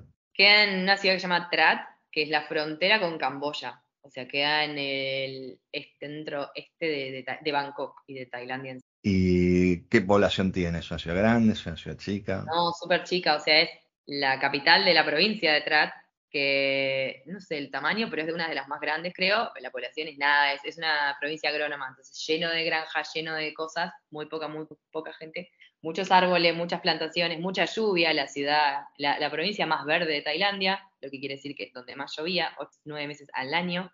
Eh, muy divertido, no había shopping, no había cine, no había ropa, no había nada. Había colegios y había playa e isla, eso igual. Eso te enterás como después, vos llegás a Tailandia, te hacen esto, no sé, tenés que tener un donde dormir, una casa, no sé si el colegio te lo dio, lo tuviste que ir a buscar vos, ¿cómo fue? Esa primera semana adaptándote, pero vos dijiste, bueno, ¿dónde voy a dormir? ¿Cómo va a ser esto? Eh, sí, bueno, respecto al lugar, mi jefe me, me, dijo, va a ser acá, me mandó un poco de información, yo googleé, me acuerdo fui a YouTube, había solo un video de un blogger en Trat, nada más. O sea, ese nivel era, es, porque creo que todavía no hay nada más o por ahí algo, alguno nuevo ahora, pero yo dije, ay Dios, estoy metiendo. Lo veis en el mapa y quedaba ahí al costado de la nada, estaba a 80 kilómetros de Camboya, de la frontera, estaba más cerca en Camboya que, que Tailandia. Yo dije, bueno, tiene playa, tiene isla, listo, yo ya estoy. Nada, yo llegué a Bangkok, obviamente, me quedé un par de días ahí, conocí turista, full turista, volé a mi ciudad, primera y única vez, porque les pasaría una fortuna, porque claro, es un pueblo en el medio de la nada, hay solo un avión que vuela una vez por día y te sale un ojo de la cara. Llegué, me estaba esperando ahí mi jefe con su esposa y con su hijito en el aeropuerto. De vuelta, ¿no? Esa conexión con ese nene fue un segundo y ya era mi mejor amigo, nene, dos años tenía. Me llevaron a ver un par de lugares. Eh, esa primera semana me quedé en un hotel que ellos me recomendaron y a la semana siguiente ya estaba mudada en un departamento que fue después donde estuve los, el resto de años. Y ahí esa primera clase, la largan a Caro a, dar clase, ¿no? obviamente no hablan inglés los chicos. Vos tuviste una semana, está bien, una, una o dos semanas donde te coacheó, por así decirlo, el, dueño del colegio, pero bueno, en algún momento alguien te empuja y te dice, listo, hacete cargo, e, ¿estás sola? ¿O te pusieron a alguien al lado durante X cantidad de tiempo? ¿Cómo fue esa primera clase donde, donde te largan y te dicen, bueno, listo, todo tuyo? Eh, no, no, o sea, fue esa primera semana que, que mi jefe como que me hizo la orientación, él estaba dando las clases, durante esa semana alguna que otra cosa me decía, bueno, a ver, intentá, o hablarles vos, o decía algo, si no yo estaba sentada en un rincón, los pibes me miraban como, ¿quién es esta? Eh, y la segunda semana arrancó y me dijo, ok, hoy arrancas vos, o sea, hoy yo no estoy con vos, yo, mi trabajo de maestro terminó, yo soy el dueño, el director, vos, pum, arrancá. Yo como, ¿en serio? ¿Así, de una? Yo había tomado mil notas de todo lo que él decía, todo lo que le hacía, cómo se movía, dónde se paraba, todo, todo, tenía mi cuaderno con todo anotado, porque que vaya uno a saber si los chicos querían que yo fuese la misma, obviamente no. Y llega ese momento previo a que empezaran. Mis alumnos en ese momento eran, era un instituto de inglés. Yo tenía 85 alumnos, 7 cursos diferentes, la mayoría entre 3 y 8, 9 años. Y claro, o sea, yo primero felicidad, ¿no? De ver niños por todos lados. Era como, wow, estoy donde siempre quise estar. Me costó, pero llegué. Pero un miedo también decir, estos nenes se van a dar cuenta que no sé, me van a decir algo, ¿qué, hago? Yo también pensando esto, no, no saben nada de inglés, ¿cómo me comunico? Obviamente sí sabían, porque estaban ahí hace tiempo, no sabían inglés para hablarme una conversación entera, pero me entendían. Me dice mi jefe, no, acá tenés tus dos asistentes, dos personas Thais, dos chicas que hablaban Thai obviamente un poco de inglés, me ayudaban con el tema de, del comportamiento de los niños, porque eran 16 nenes siempre y bastante intensos. Y me dijo, pero nada, arrancá. Y claro, con los nenes chiquitos teníamos una rutina de que había que cantarles una canción, o sea, poner una canción, bailar y arrancar. Y llega el momento de que se hacen la filita afuera para entrar, los saludo, entran, se sientan, todos, viste, la nueva teacher, miraban. En ese momento pre-pandemia, todo esto, ya había nenes con, mascarilla, porque acá en Tailandia, si un nene estaba enfermo o algo, ellos usaban mascarilla. Claro, yo decía, estos chicos que tienen miedo que yo tenga lepra. O sea, yo pensaba dentro de mí, digo, ¿por qué se lo ponen? ¿Qué hice? ¿Qué, tengo? O sea, ay, yo ya muchos preconceptos malos míos. Pongo esa canción, bueno, nada, la bailamos, termina, como que les doy la bienvenida y sentí una electricidad que recorrió mi cuerpo entero, que la siento cada vez que cuento esto. Ese sentimiento de decir, wow, o sea, esto es lo que esperaste toda tu vida, estás donde querés estar.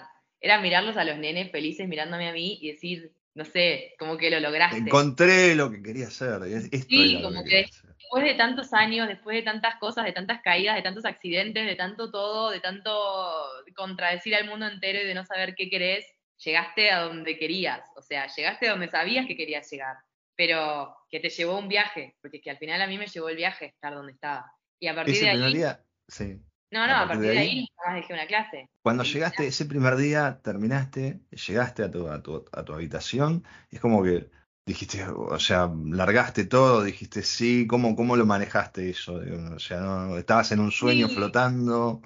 Yo creo que tenía una sonrisa y una felicidad que no, que no se me podía borrar y que me pasa cada vez que hablo de esto. O sea, amo mi trabajo a niveles que nunca pude imaginar y, y lo sentí en ese momento. O sea, fuese decir, es acá, o sea, donde sea, Tailandia, China, Argentina, pero es acá, en una clase. Eh, ¿Cómo es el trato de los alumnos con, la maestra? El trato de los alumnos entre sí, sé que hay jerarquías. Eh, ¿Cómo te encontraste con esa cultura tailandesa y, bueno, los maestros, las edades? Em, bueno, yo un poco de eso tenía como un temor, ¿no? De hacer cosas mal, porque obviamente sí me puse a averiguar un poquito del idioma y de la cultura y por todos lados veías que Tailandia, que el budismo, que no sé qué, que el rey, que no hables, que no digas, que no toques, que esto, que ay, ¿dónde yendo? En un momento medio que me agarró. Y, que los chicos, que, que, no, que no se toca las cabezas, que no se hace esto, que no se hace lo otro, y yo decía, pero ¿cómo en un colegio? Sin, o sea, que no lo miro, no lo toco, no hago nada. Bueno, yo obviamente no. Y, y, los nenes se me empezaban a acercar, me empezaban a abrazar, me empezaban a dar besos, teacher I love you, me daban cosas, regalos, y yo decía, respondo, no respondo, me hago la boluda, ¿qué hago? Me viene a hablar, ¿qué le digo? Después empecé a ver que, nada, que eran así con todo el mundo, o sea que era normal, que yo me estaba haciendo una paranoia en la cabeza, un amor total, todos los nenes. Eh, sí está esto de las jerarquías, o sea, acá en Tailandia si alguien es mayor que vos, ya sea que tengas hoy y la otra persona tenga 9, 10 años, se los trata con un nombre en particular, se les dice pi o se le dice non, tipo pi y el nombre de la persona, o non y el nombre de la persona. Entonces ya desde muy chiquito se empieza a marcar el tema de las jerarquías, del respeto hacia el mayor. Y en esa, en esa categoría de respeto, como digo, sea, el budismo acá no es solo una religión, es la cultura, o sea, es el país entero se rige por la cultura budista, está el tema de que primero viene el rey, después vienen los monjes y después vienen los profesores. O sea, yo acá, cuando digo que soy profesora, me ponen en un pedestal la gente, quien sea.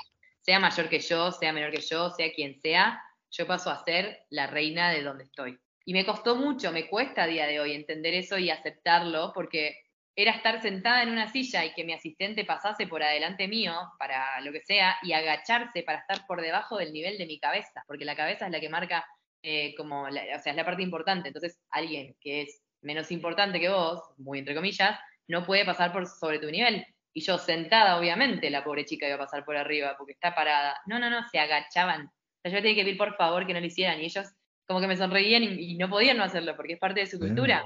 Y después el tema del guay, que es como saludan como las manos, hay un saludo en particular para las profesoras, hay un nombre particular.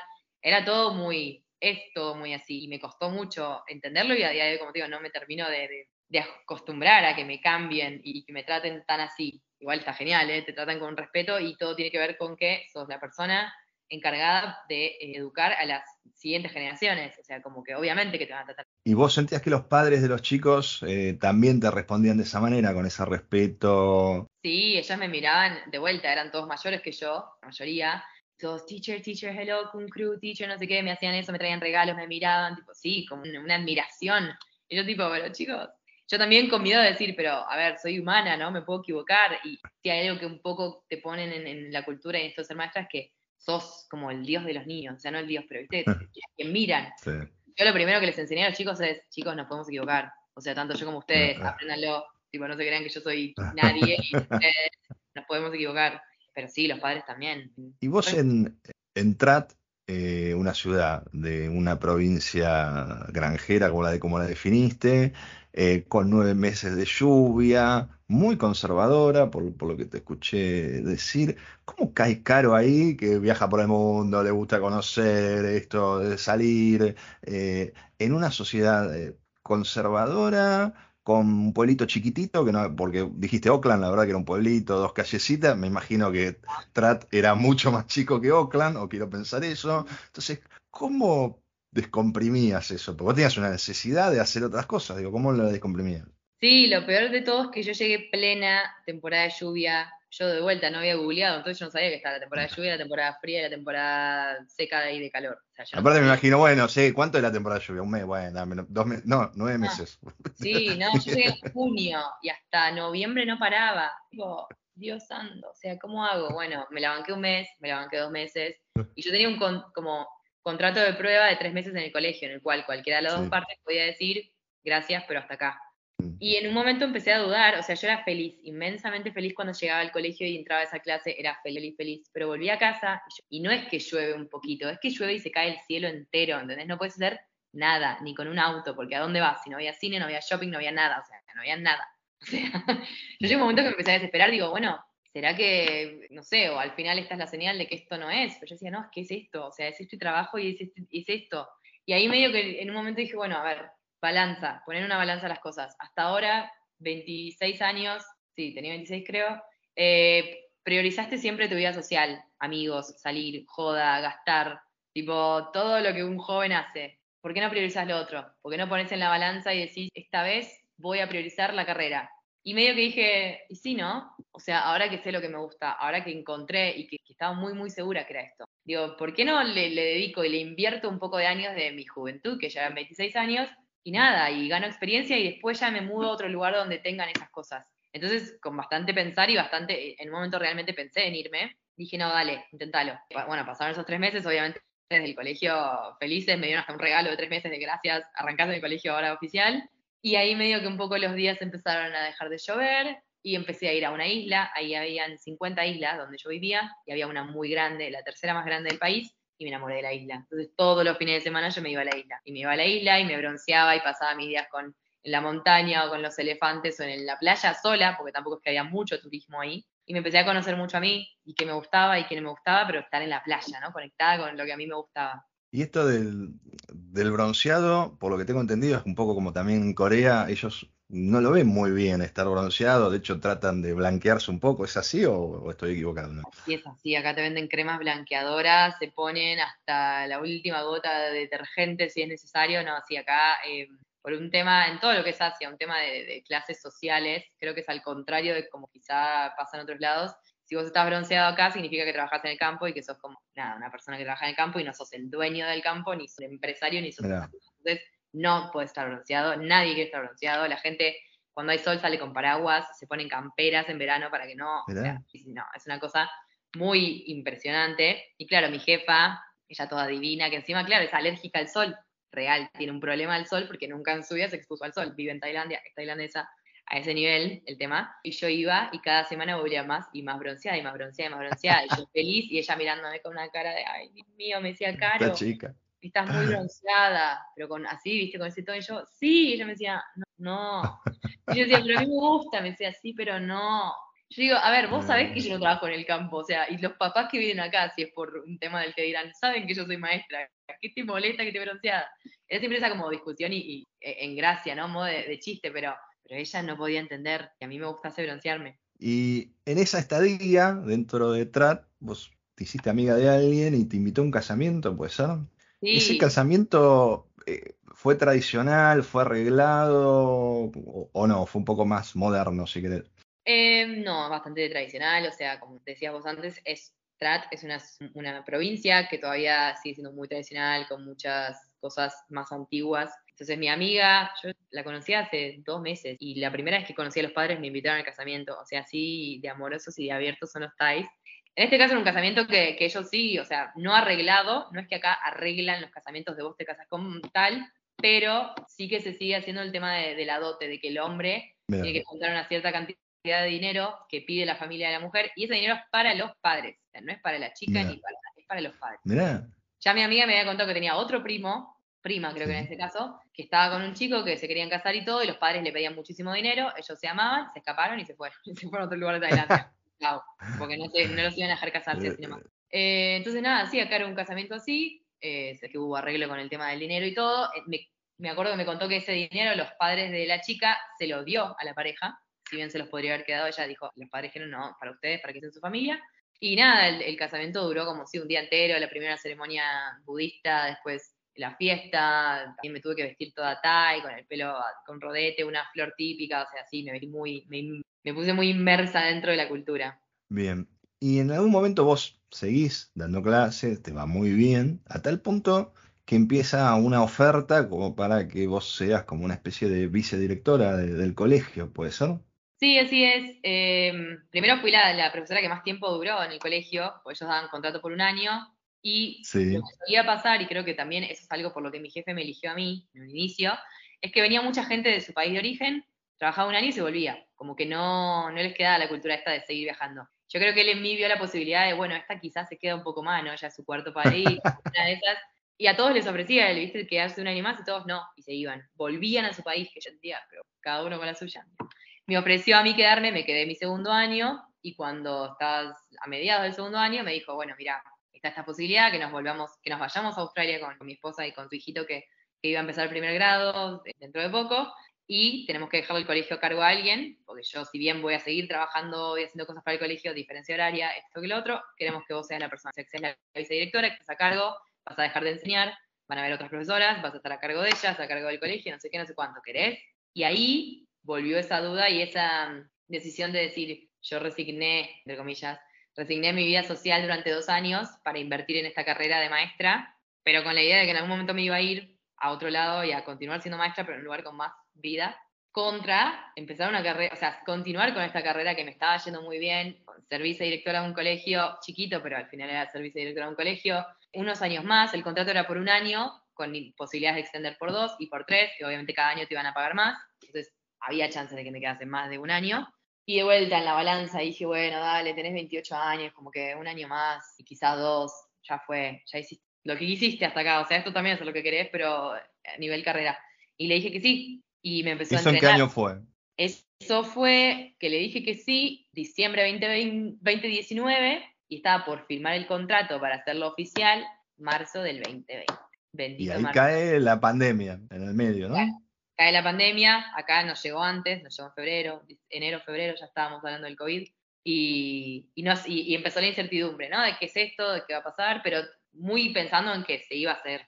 Por ahí Cortito, sí. Pero se iba a hacer, sí. Y bien, no, y entonces, nada, ahí ¿Qué hacen? Lo posponen el ofrecimiento cuando cae el tema del COVID, lo pasan para, se quedan un año, creo que habías contado que los dueños del colegio no podían viajar o algo, y eso movió un poco esto de, ofrecerte el cargo por un año, lo pospuso, por así decirlo. ¿Está, bien lo que estoy diciendo? Sí, sí, sí, yo, por, o sea, yo iba a firmar el contrato en marzo, mi, contrato vigente terminaba en julio, yo había arreglado, o sea, previo a que de verdad explotara todo, yo hasta tramité condiciones y les dije, ok, sí, pero me das de julio a enero, yo voy a viajar por toda Europa, voy a ir a pasar Navidad en Argentina, me voy a ir a Nueva York, que siempre quise en enero del 2021, vuelvo y tomo el puesto. Y él me dijo, ok, o sea, lo pensó y me dijo que sí.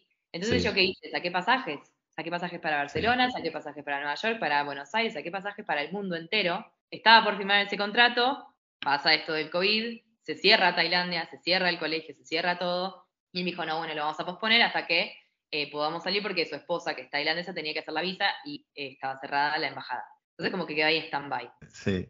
Pero bueno, llegó junio, me vencí el contrato, Tailandia cerrado, el mundo entero cerrado, mis pasajes cancelados y me dijeron, a ver, ahora mismo no te podemos ofrecer eso, pero te podemos ofrecer que sigas siendo maestra acá, obviamente, que tu puesto sigue para vos. Sí. Y bueno, firmo, pero por seis meses más. Le dije seis meses más y mm. yo después me busco otra cosa, no porque no me gustase el trabajo para nada, pero yo sentía que ya había llegado a, un tope, ya había llegado y ya había dado todo lo que podía a esos alumnos, y que ellos necesitaban algo diferente, necesitaban algo distinto, necesitaban otra cosa, o sea, más, mejor, y yo misma necesitaba también cambiar un poco de aire y como que volver a arrancar o reinventarme desde otro lado como maestra. Entonces llegamos a ese acuerdo y yo en diciembre me iba. Volviste para la fiesta de Argentina, puede ser, ¿no? ¿O estoy equivocado ese diciembre? Sí, sí, sí. Volví para diciembre después de muchos pasajes cancelados, de muchos llantos, de muchas frustraciones, de esta vez no poder volver y querer volver querer estar ahí y no poder, volví. Y no te quebraste esta vez. Eh, bueno, sí te cuento todo lo que me pasó esa vez.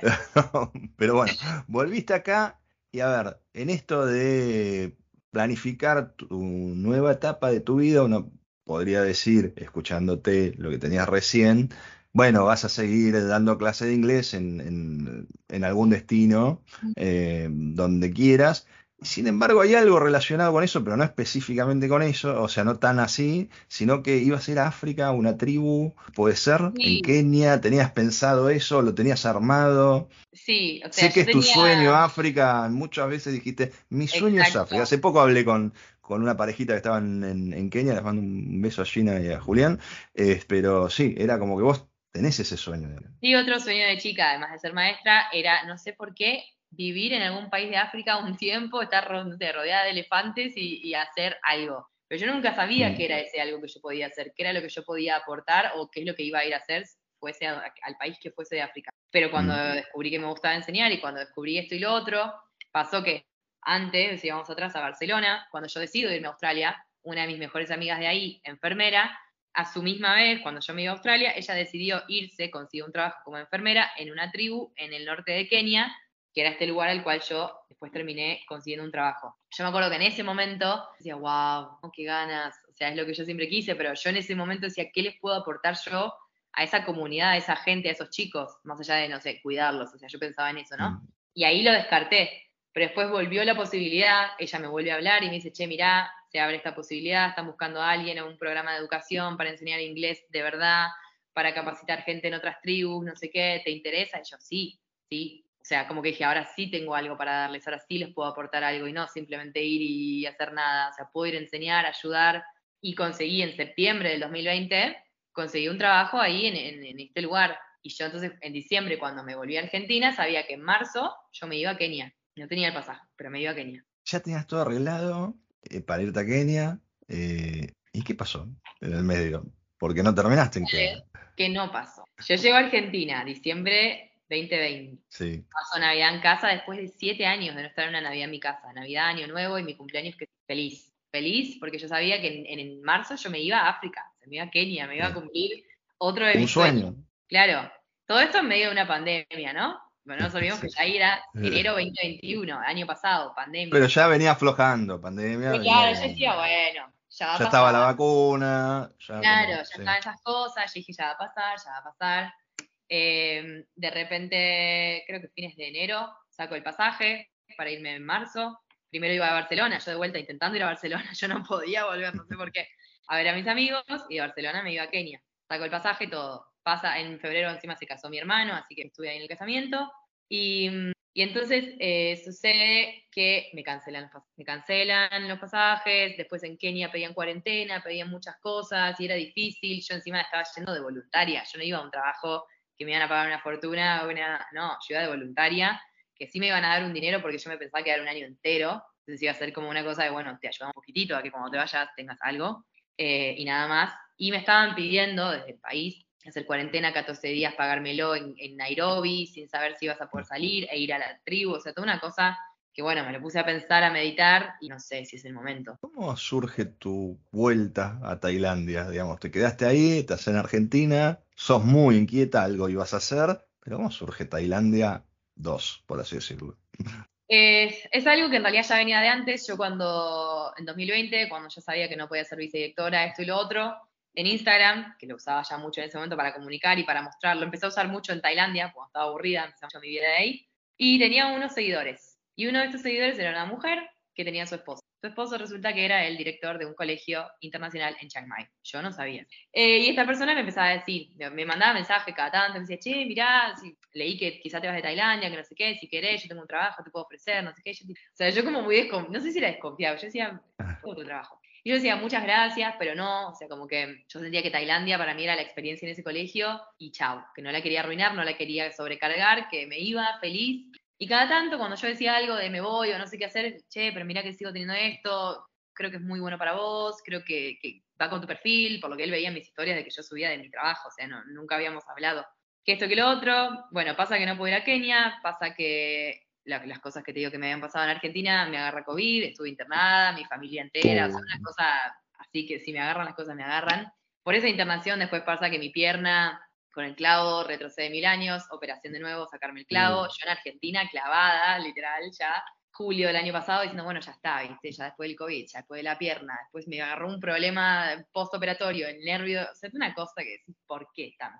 Eran señales, o sea, yo te digo, eran señales. Salí de Argentina, eran señales, de acá porque cada vez que venís... Cara, eran señales porque yo tenía un pasaje a México y el día que del pasaje a México me llega el positivo, termino internada.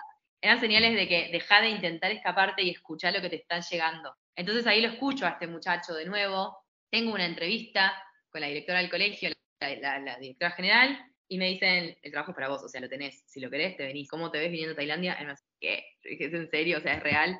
Obviamente me cuenta él un poco, ¿no? Mirá, yo soy el director del secundaria de un colegio internacional en Chiang Mai, el norte, la segunda ciudad con más población de toda Tailandia, donde hay más expats de todo el mundo, o sea, una cosa que... la vendió.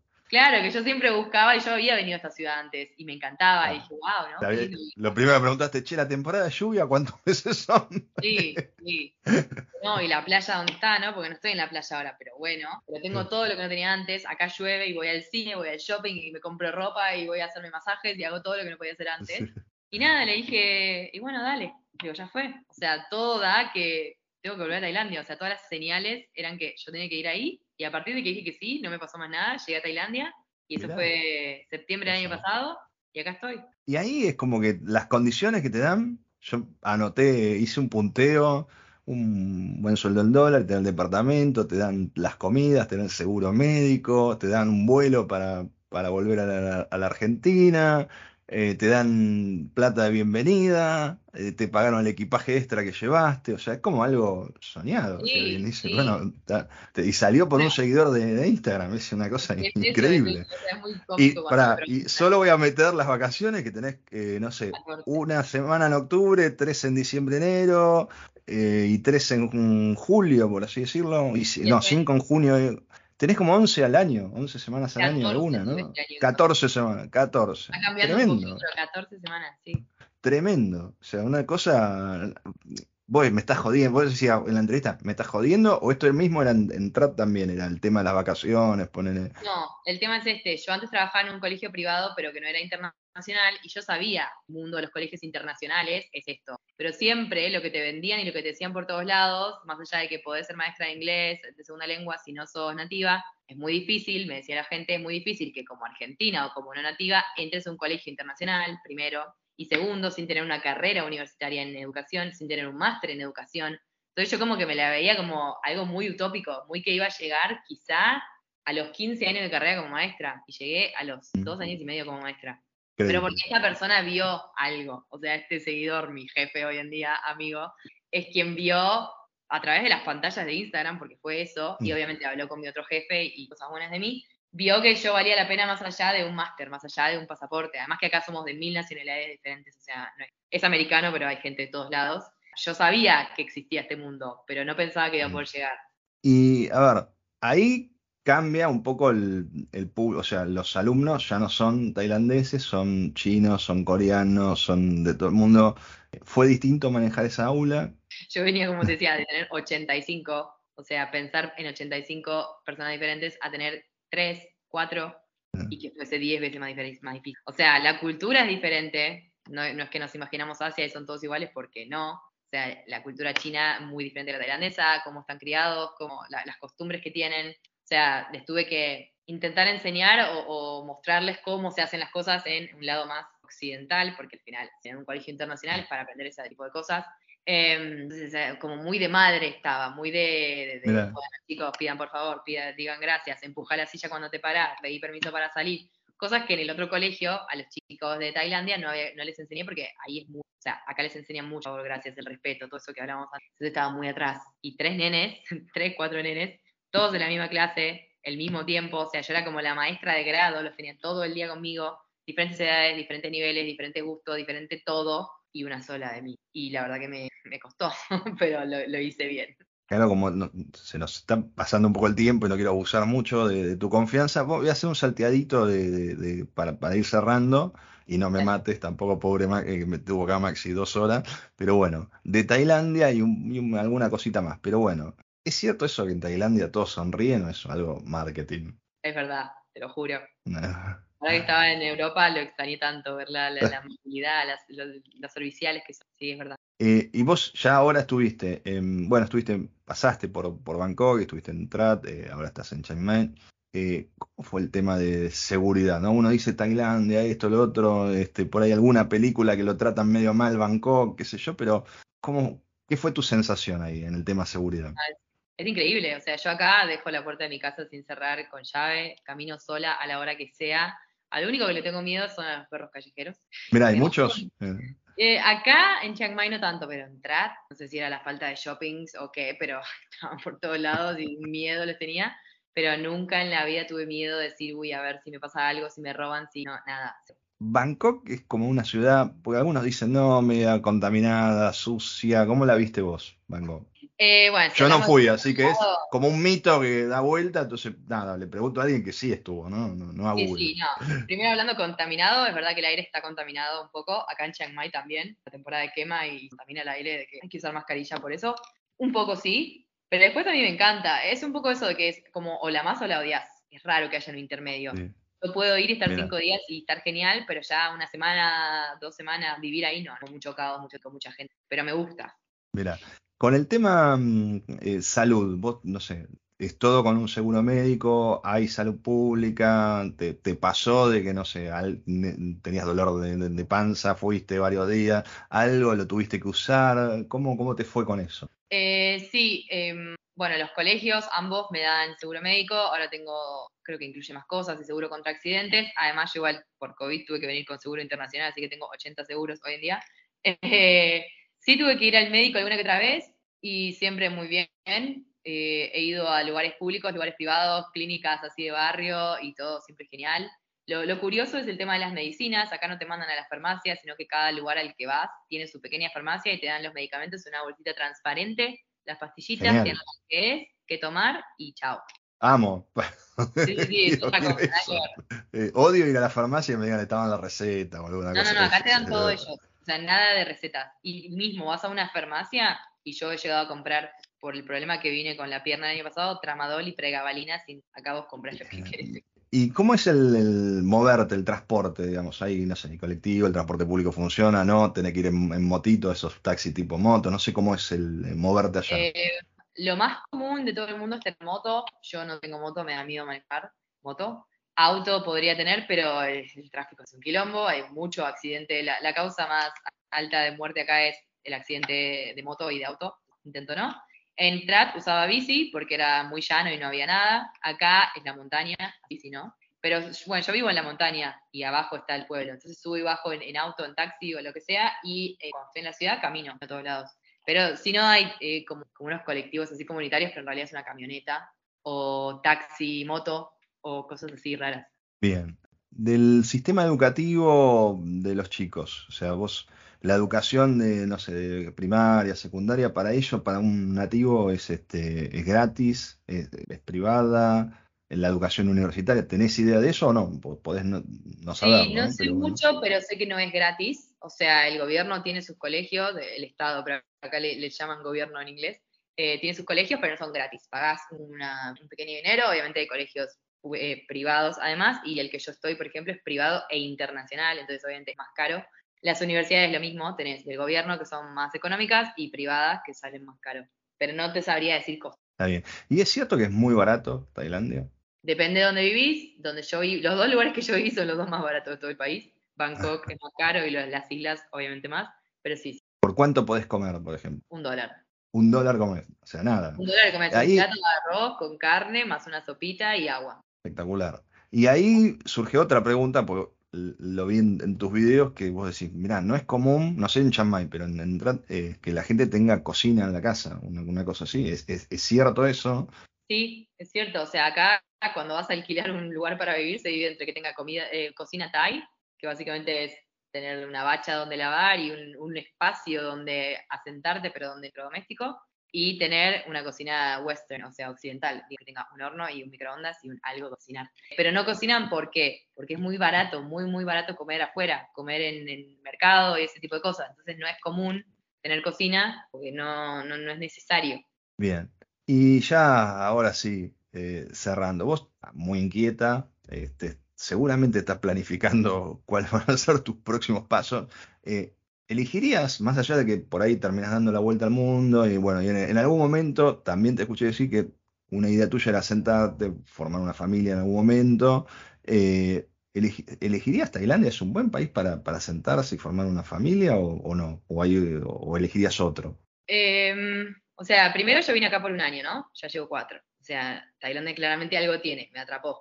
Pero Ah, no me veo acá si bien criando una familia.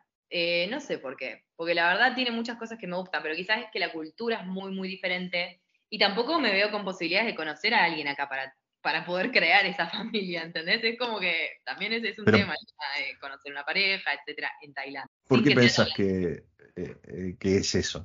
¿no? Porque me mencionaste que el director del colegio tenía una esposa Thai. ¿Por qué vos Es pensás que es difícil? para la mujer. Eh, lo, lo Ujú. he hablado con mucha gente. Los hombres de afuera vienen mucho a buscar la esposa Thai y las esposas Thai, las chicas Thai quieren mucho al hombre de afuera. Los hombres tailandeses no buscan a la extranjera y las extranjeras no los buscamos a ellos. Son muy tímidos, muy diferentes. Entonces, no, se da al revés. En mi caso, yo tendría que buscar a alguien expat, alguien que esté acá, y, y son pocos los que hay que sean así muy potables, y más mujeres, me parece más, más eh, oferta que demanda. Entonces está complicado. Cuando alcances tu- esto, este continuo crecimiento, o sea, de lo que fuimos hablando de tu vida hasta llegar al, día de hoy, siempre es, bueno, acá no tengo más para dar, o necesito un techo nuevo, necesito eh, seguir creciendo, es como una constante en, tu vida, que en algún momento decís, bueno, esto ya está, ya, lo superé, ya, ya di todo lo que tenía para dar, quiero otra cosa. Y, haces otra cosa y otra vez llegaste como un techo, no, listo, busco otro nuevo horizonte. Bueno, ¿Vos ya estás pensando en un nuevo horizonte eh, o, o va a haber Tailandia? La foto hoy, mañana, la semana que viene puede cambiar, pero digo, la foto hoy, vos ya estás pensando en un nuevo horizonte. Sí sé que África es algo que vos lo tenés acá clavado, que lo querés hacer, pero digo, más allá de eso, no sé, algún desafío profesional o algo. Eh, sí, lo que estoy pensando es hacer un máster en, educación, en inglés, o sea, para realmente tener algo que, que me termine de formar. La idea en un inicio de este año era quedarme un año más, o sea, hacer este año que acaba de arrancar, o sea, el calendario yankee, o sea, este año lectivo que sería mi segundo año, quedarme un tercer año mientras hago ese máster y después ver. Pero las vueltas de la vida hacen que a veces conozca gente y cuando estuve en Europa quizá conocí a alguien y entonces estamos ahí, como que mis planes quizás están cambiando. Entonces no sabría decirte nada hoy. Bien, no, no vamos a andar ahí, pero ¿cómo una persona, sé tu personalidad, la, la describiste en esta charla eh, dura y, y- y ya estamos cerrando, queda una o dos preguntas, pero ¿cómo manejas eh, mm, siendo migrante eh, y estando sola por ahí, esto de, bueno, la soledad? O sea, claramente vos necesitabas sal- salir de Argentina y lo disfrutás y la cara cuando vos hablas que das clase te cambia y se ilumina y esto se ve la sonrisa, tenés una sonrisa oreja a oreja, pero digo, a veces nos pasa todo que tenés algún momento, mm, te- por ahí a vos no te pasa, pero digo, melanco, o bueno, estoy solo acá, ¿qué hago acá? Eh, hablaba con un chico antes de esta entrevista que me hablaba de eso, que había días que no, no estaba ni muy contento ni muy triste y era como muy, muy tranca. ¿A vos te llega a pasar eso en, algún día y cómo lo manejás, ¿no? Porque estás sola, no es que estás con una familia, con hijos, en pareja, estás sola, y parece muy fuerte, o sea, como es una persona muy fuerte, pero bueno, a, a veces aflojamos, ¿no? Sí, o sea, la realidad es que yo empecé a sentir eso cuando estaba ahí en Trat, con la temporada de lluvia, sola, sin poder hacer nada, y empecé a sentir, porque antes yo estaba con la familia en Nueva Zelanda, la familia en Australia, mi familia en Barcelona, nunca sentí eso. Y acá lo empecé a sentir y también en esa balanza cuando decidí continuar era, bueno, a ver si te conoces, ¿no? A ver si vas por el camino de la introspección, el camino de saber quién sos, el camino de escucharte y de, seguir por ahí, que ya lo estaba haciendo de a poquito. Entonces como que aprendí mucho a estar sola, la verdad me gusta estar sola, pero es verdad que los momentos que tengo así como de reflexión y decir, pucha, qué sé yo, no son tanto decir, me encantaría estar compartiendo esto con mi familia y mis amigas, que si bien sí, o sea, obvio, pero es más un otro deseo que siempre tuve, que es este tener una familia y ser madre, es más eso, ¿no? Es como decir, me encantaría tener acá a mi esposo, a mis hijos y, y que ellos vieran lo que yo estoy haciendo y que ellos compartirlo con esa persona, tipo que amo o en algún momento, y, y, estar con esa persona que me acompaña a mí y que no sea mi papá, mi mamá o, o, otra persona que ya estuvo en mi otra vida en Argentina, o sea, alguien nuevo que, que, siga conmigo estas aventuras. Y sí me pasa varias veces, o sea, no te digo todos los días, pero una vez por mes me pasa ese momento de reflexión, pero que no puedo hacer mucho, porque no es tan fácil como decir extraño casa, me vuelvo con mis papás. No, esto es, quiero algo que no tengo y que no sé si voy a conseguir, pero que me encantaría. Eh, no, lo vas a conseguir. No me la complico. No, no, lo, vas a, lo vas a conseguir eso, quédate, eh, quédate tranquila. La última, si alguien está pensando en, migrar y la familia le dice, no, no vayas a esto, au pair es medio que no, no, quédate acá, o fíjate, estás más armada, tenés una carrera acá, ¿por qué no probás primero en Argentina?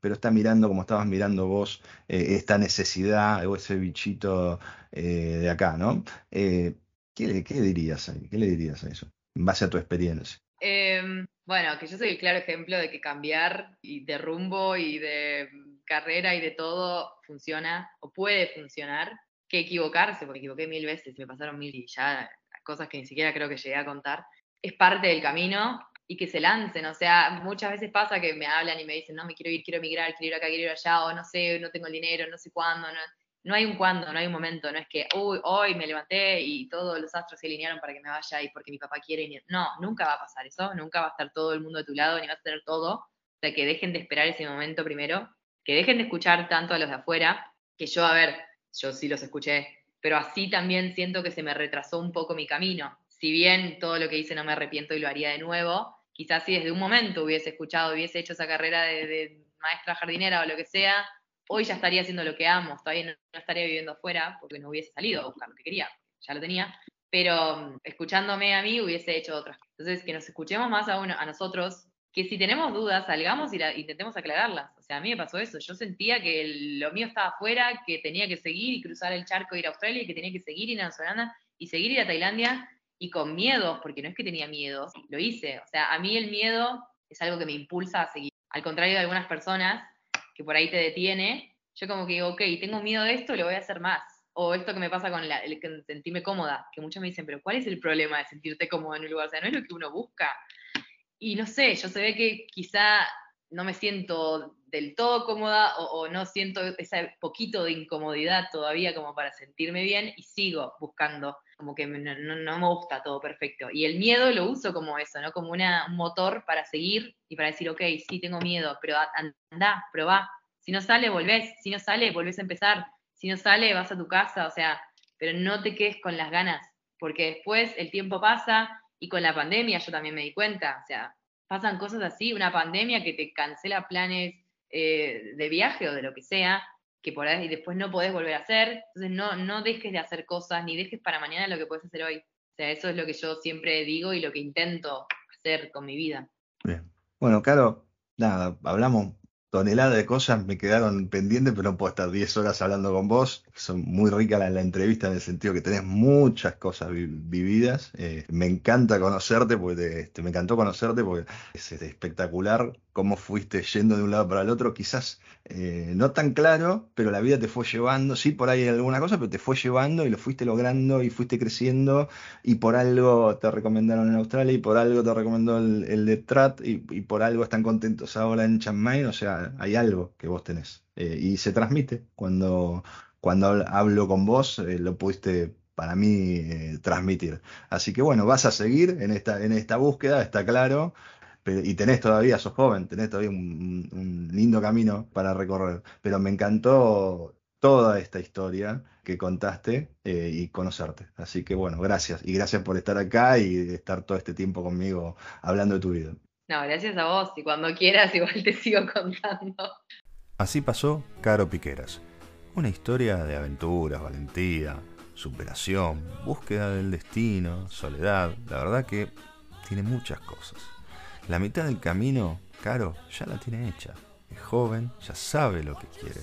El resto dependerá exclusivamente de ella. Si querés seguirla en Instagram, es Caro Piqueras todo junto. Y si te gustó esta historia, como a mí, no dejes de compartirla, recomendarla, escuchar otros episodios, empezar de los últimos hasta los más viejitos. Y por qué no mandarme algún comentario, algún mensajito, que seguro te voy a contestar. Nos vemos.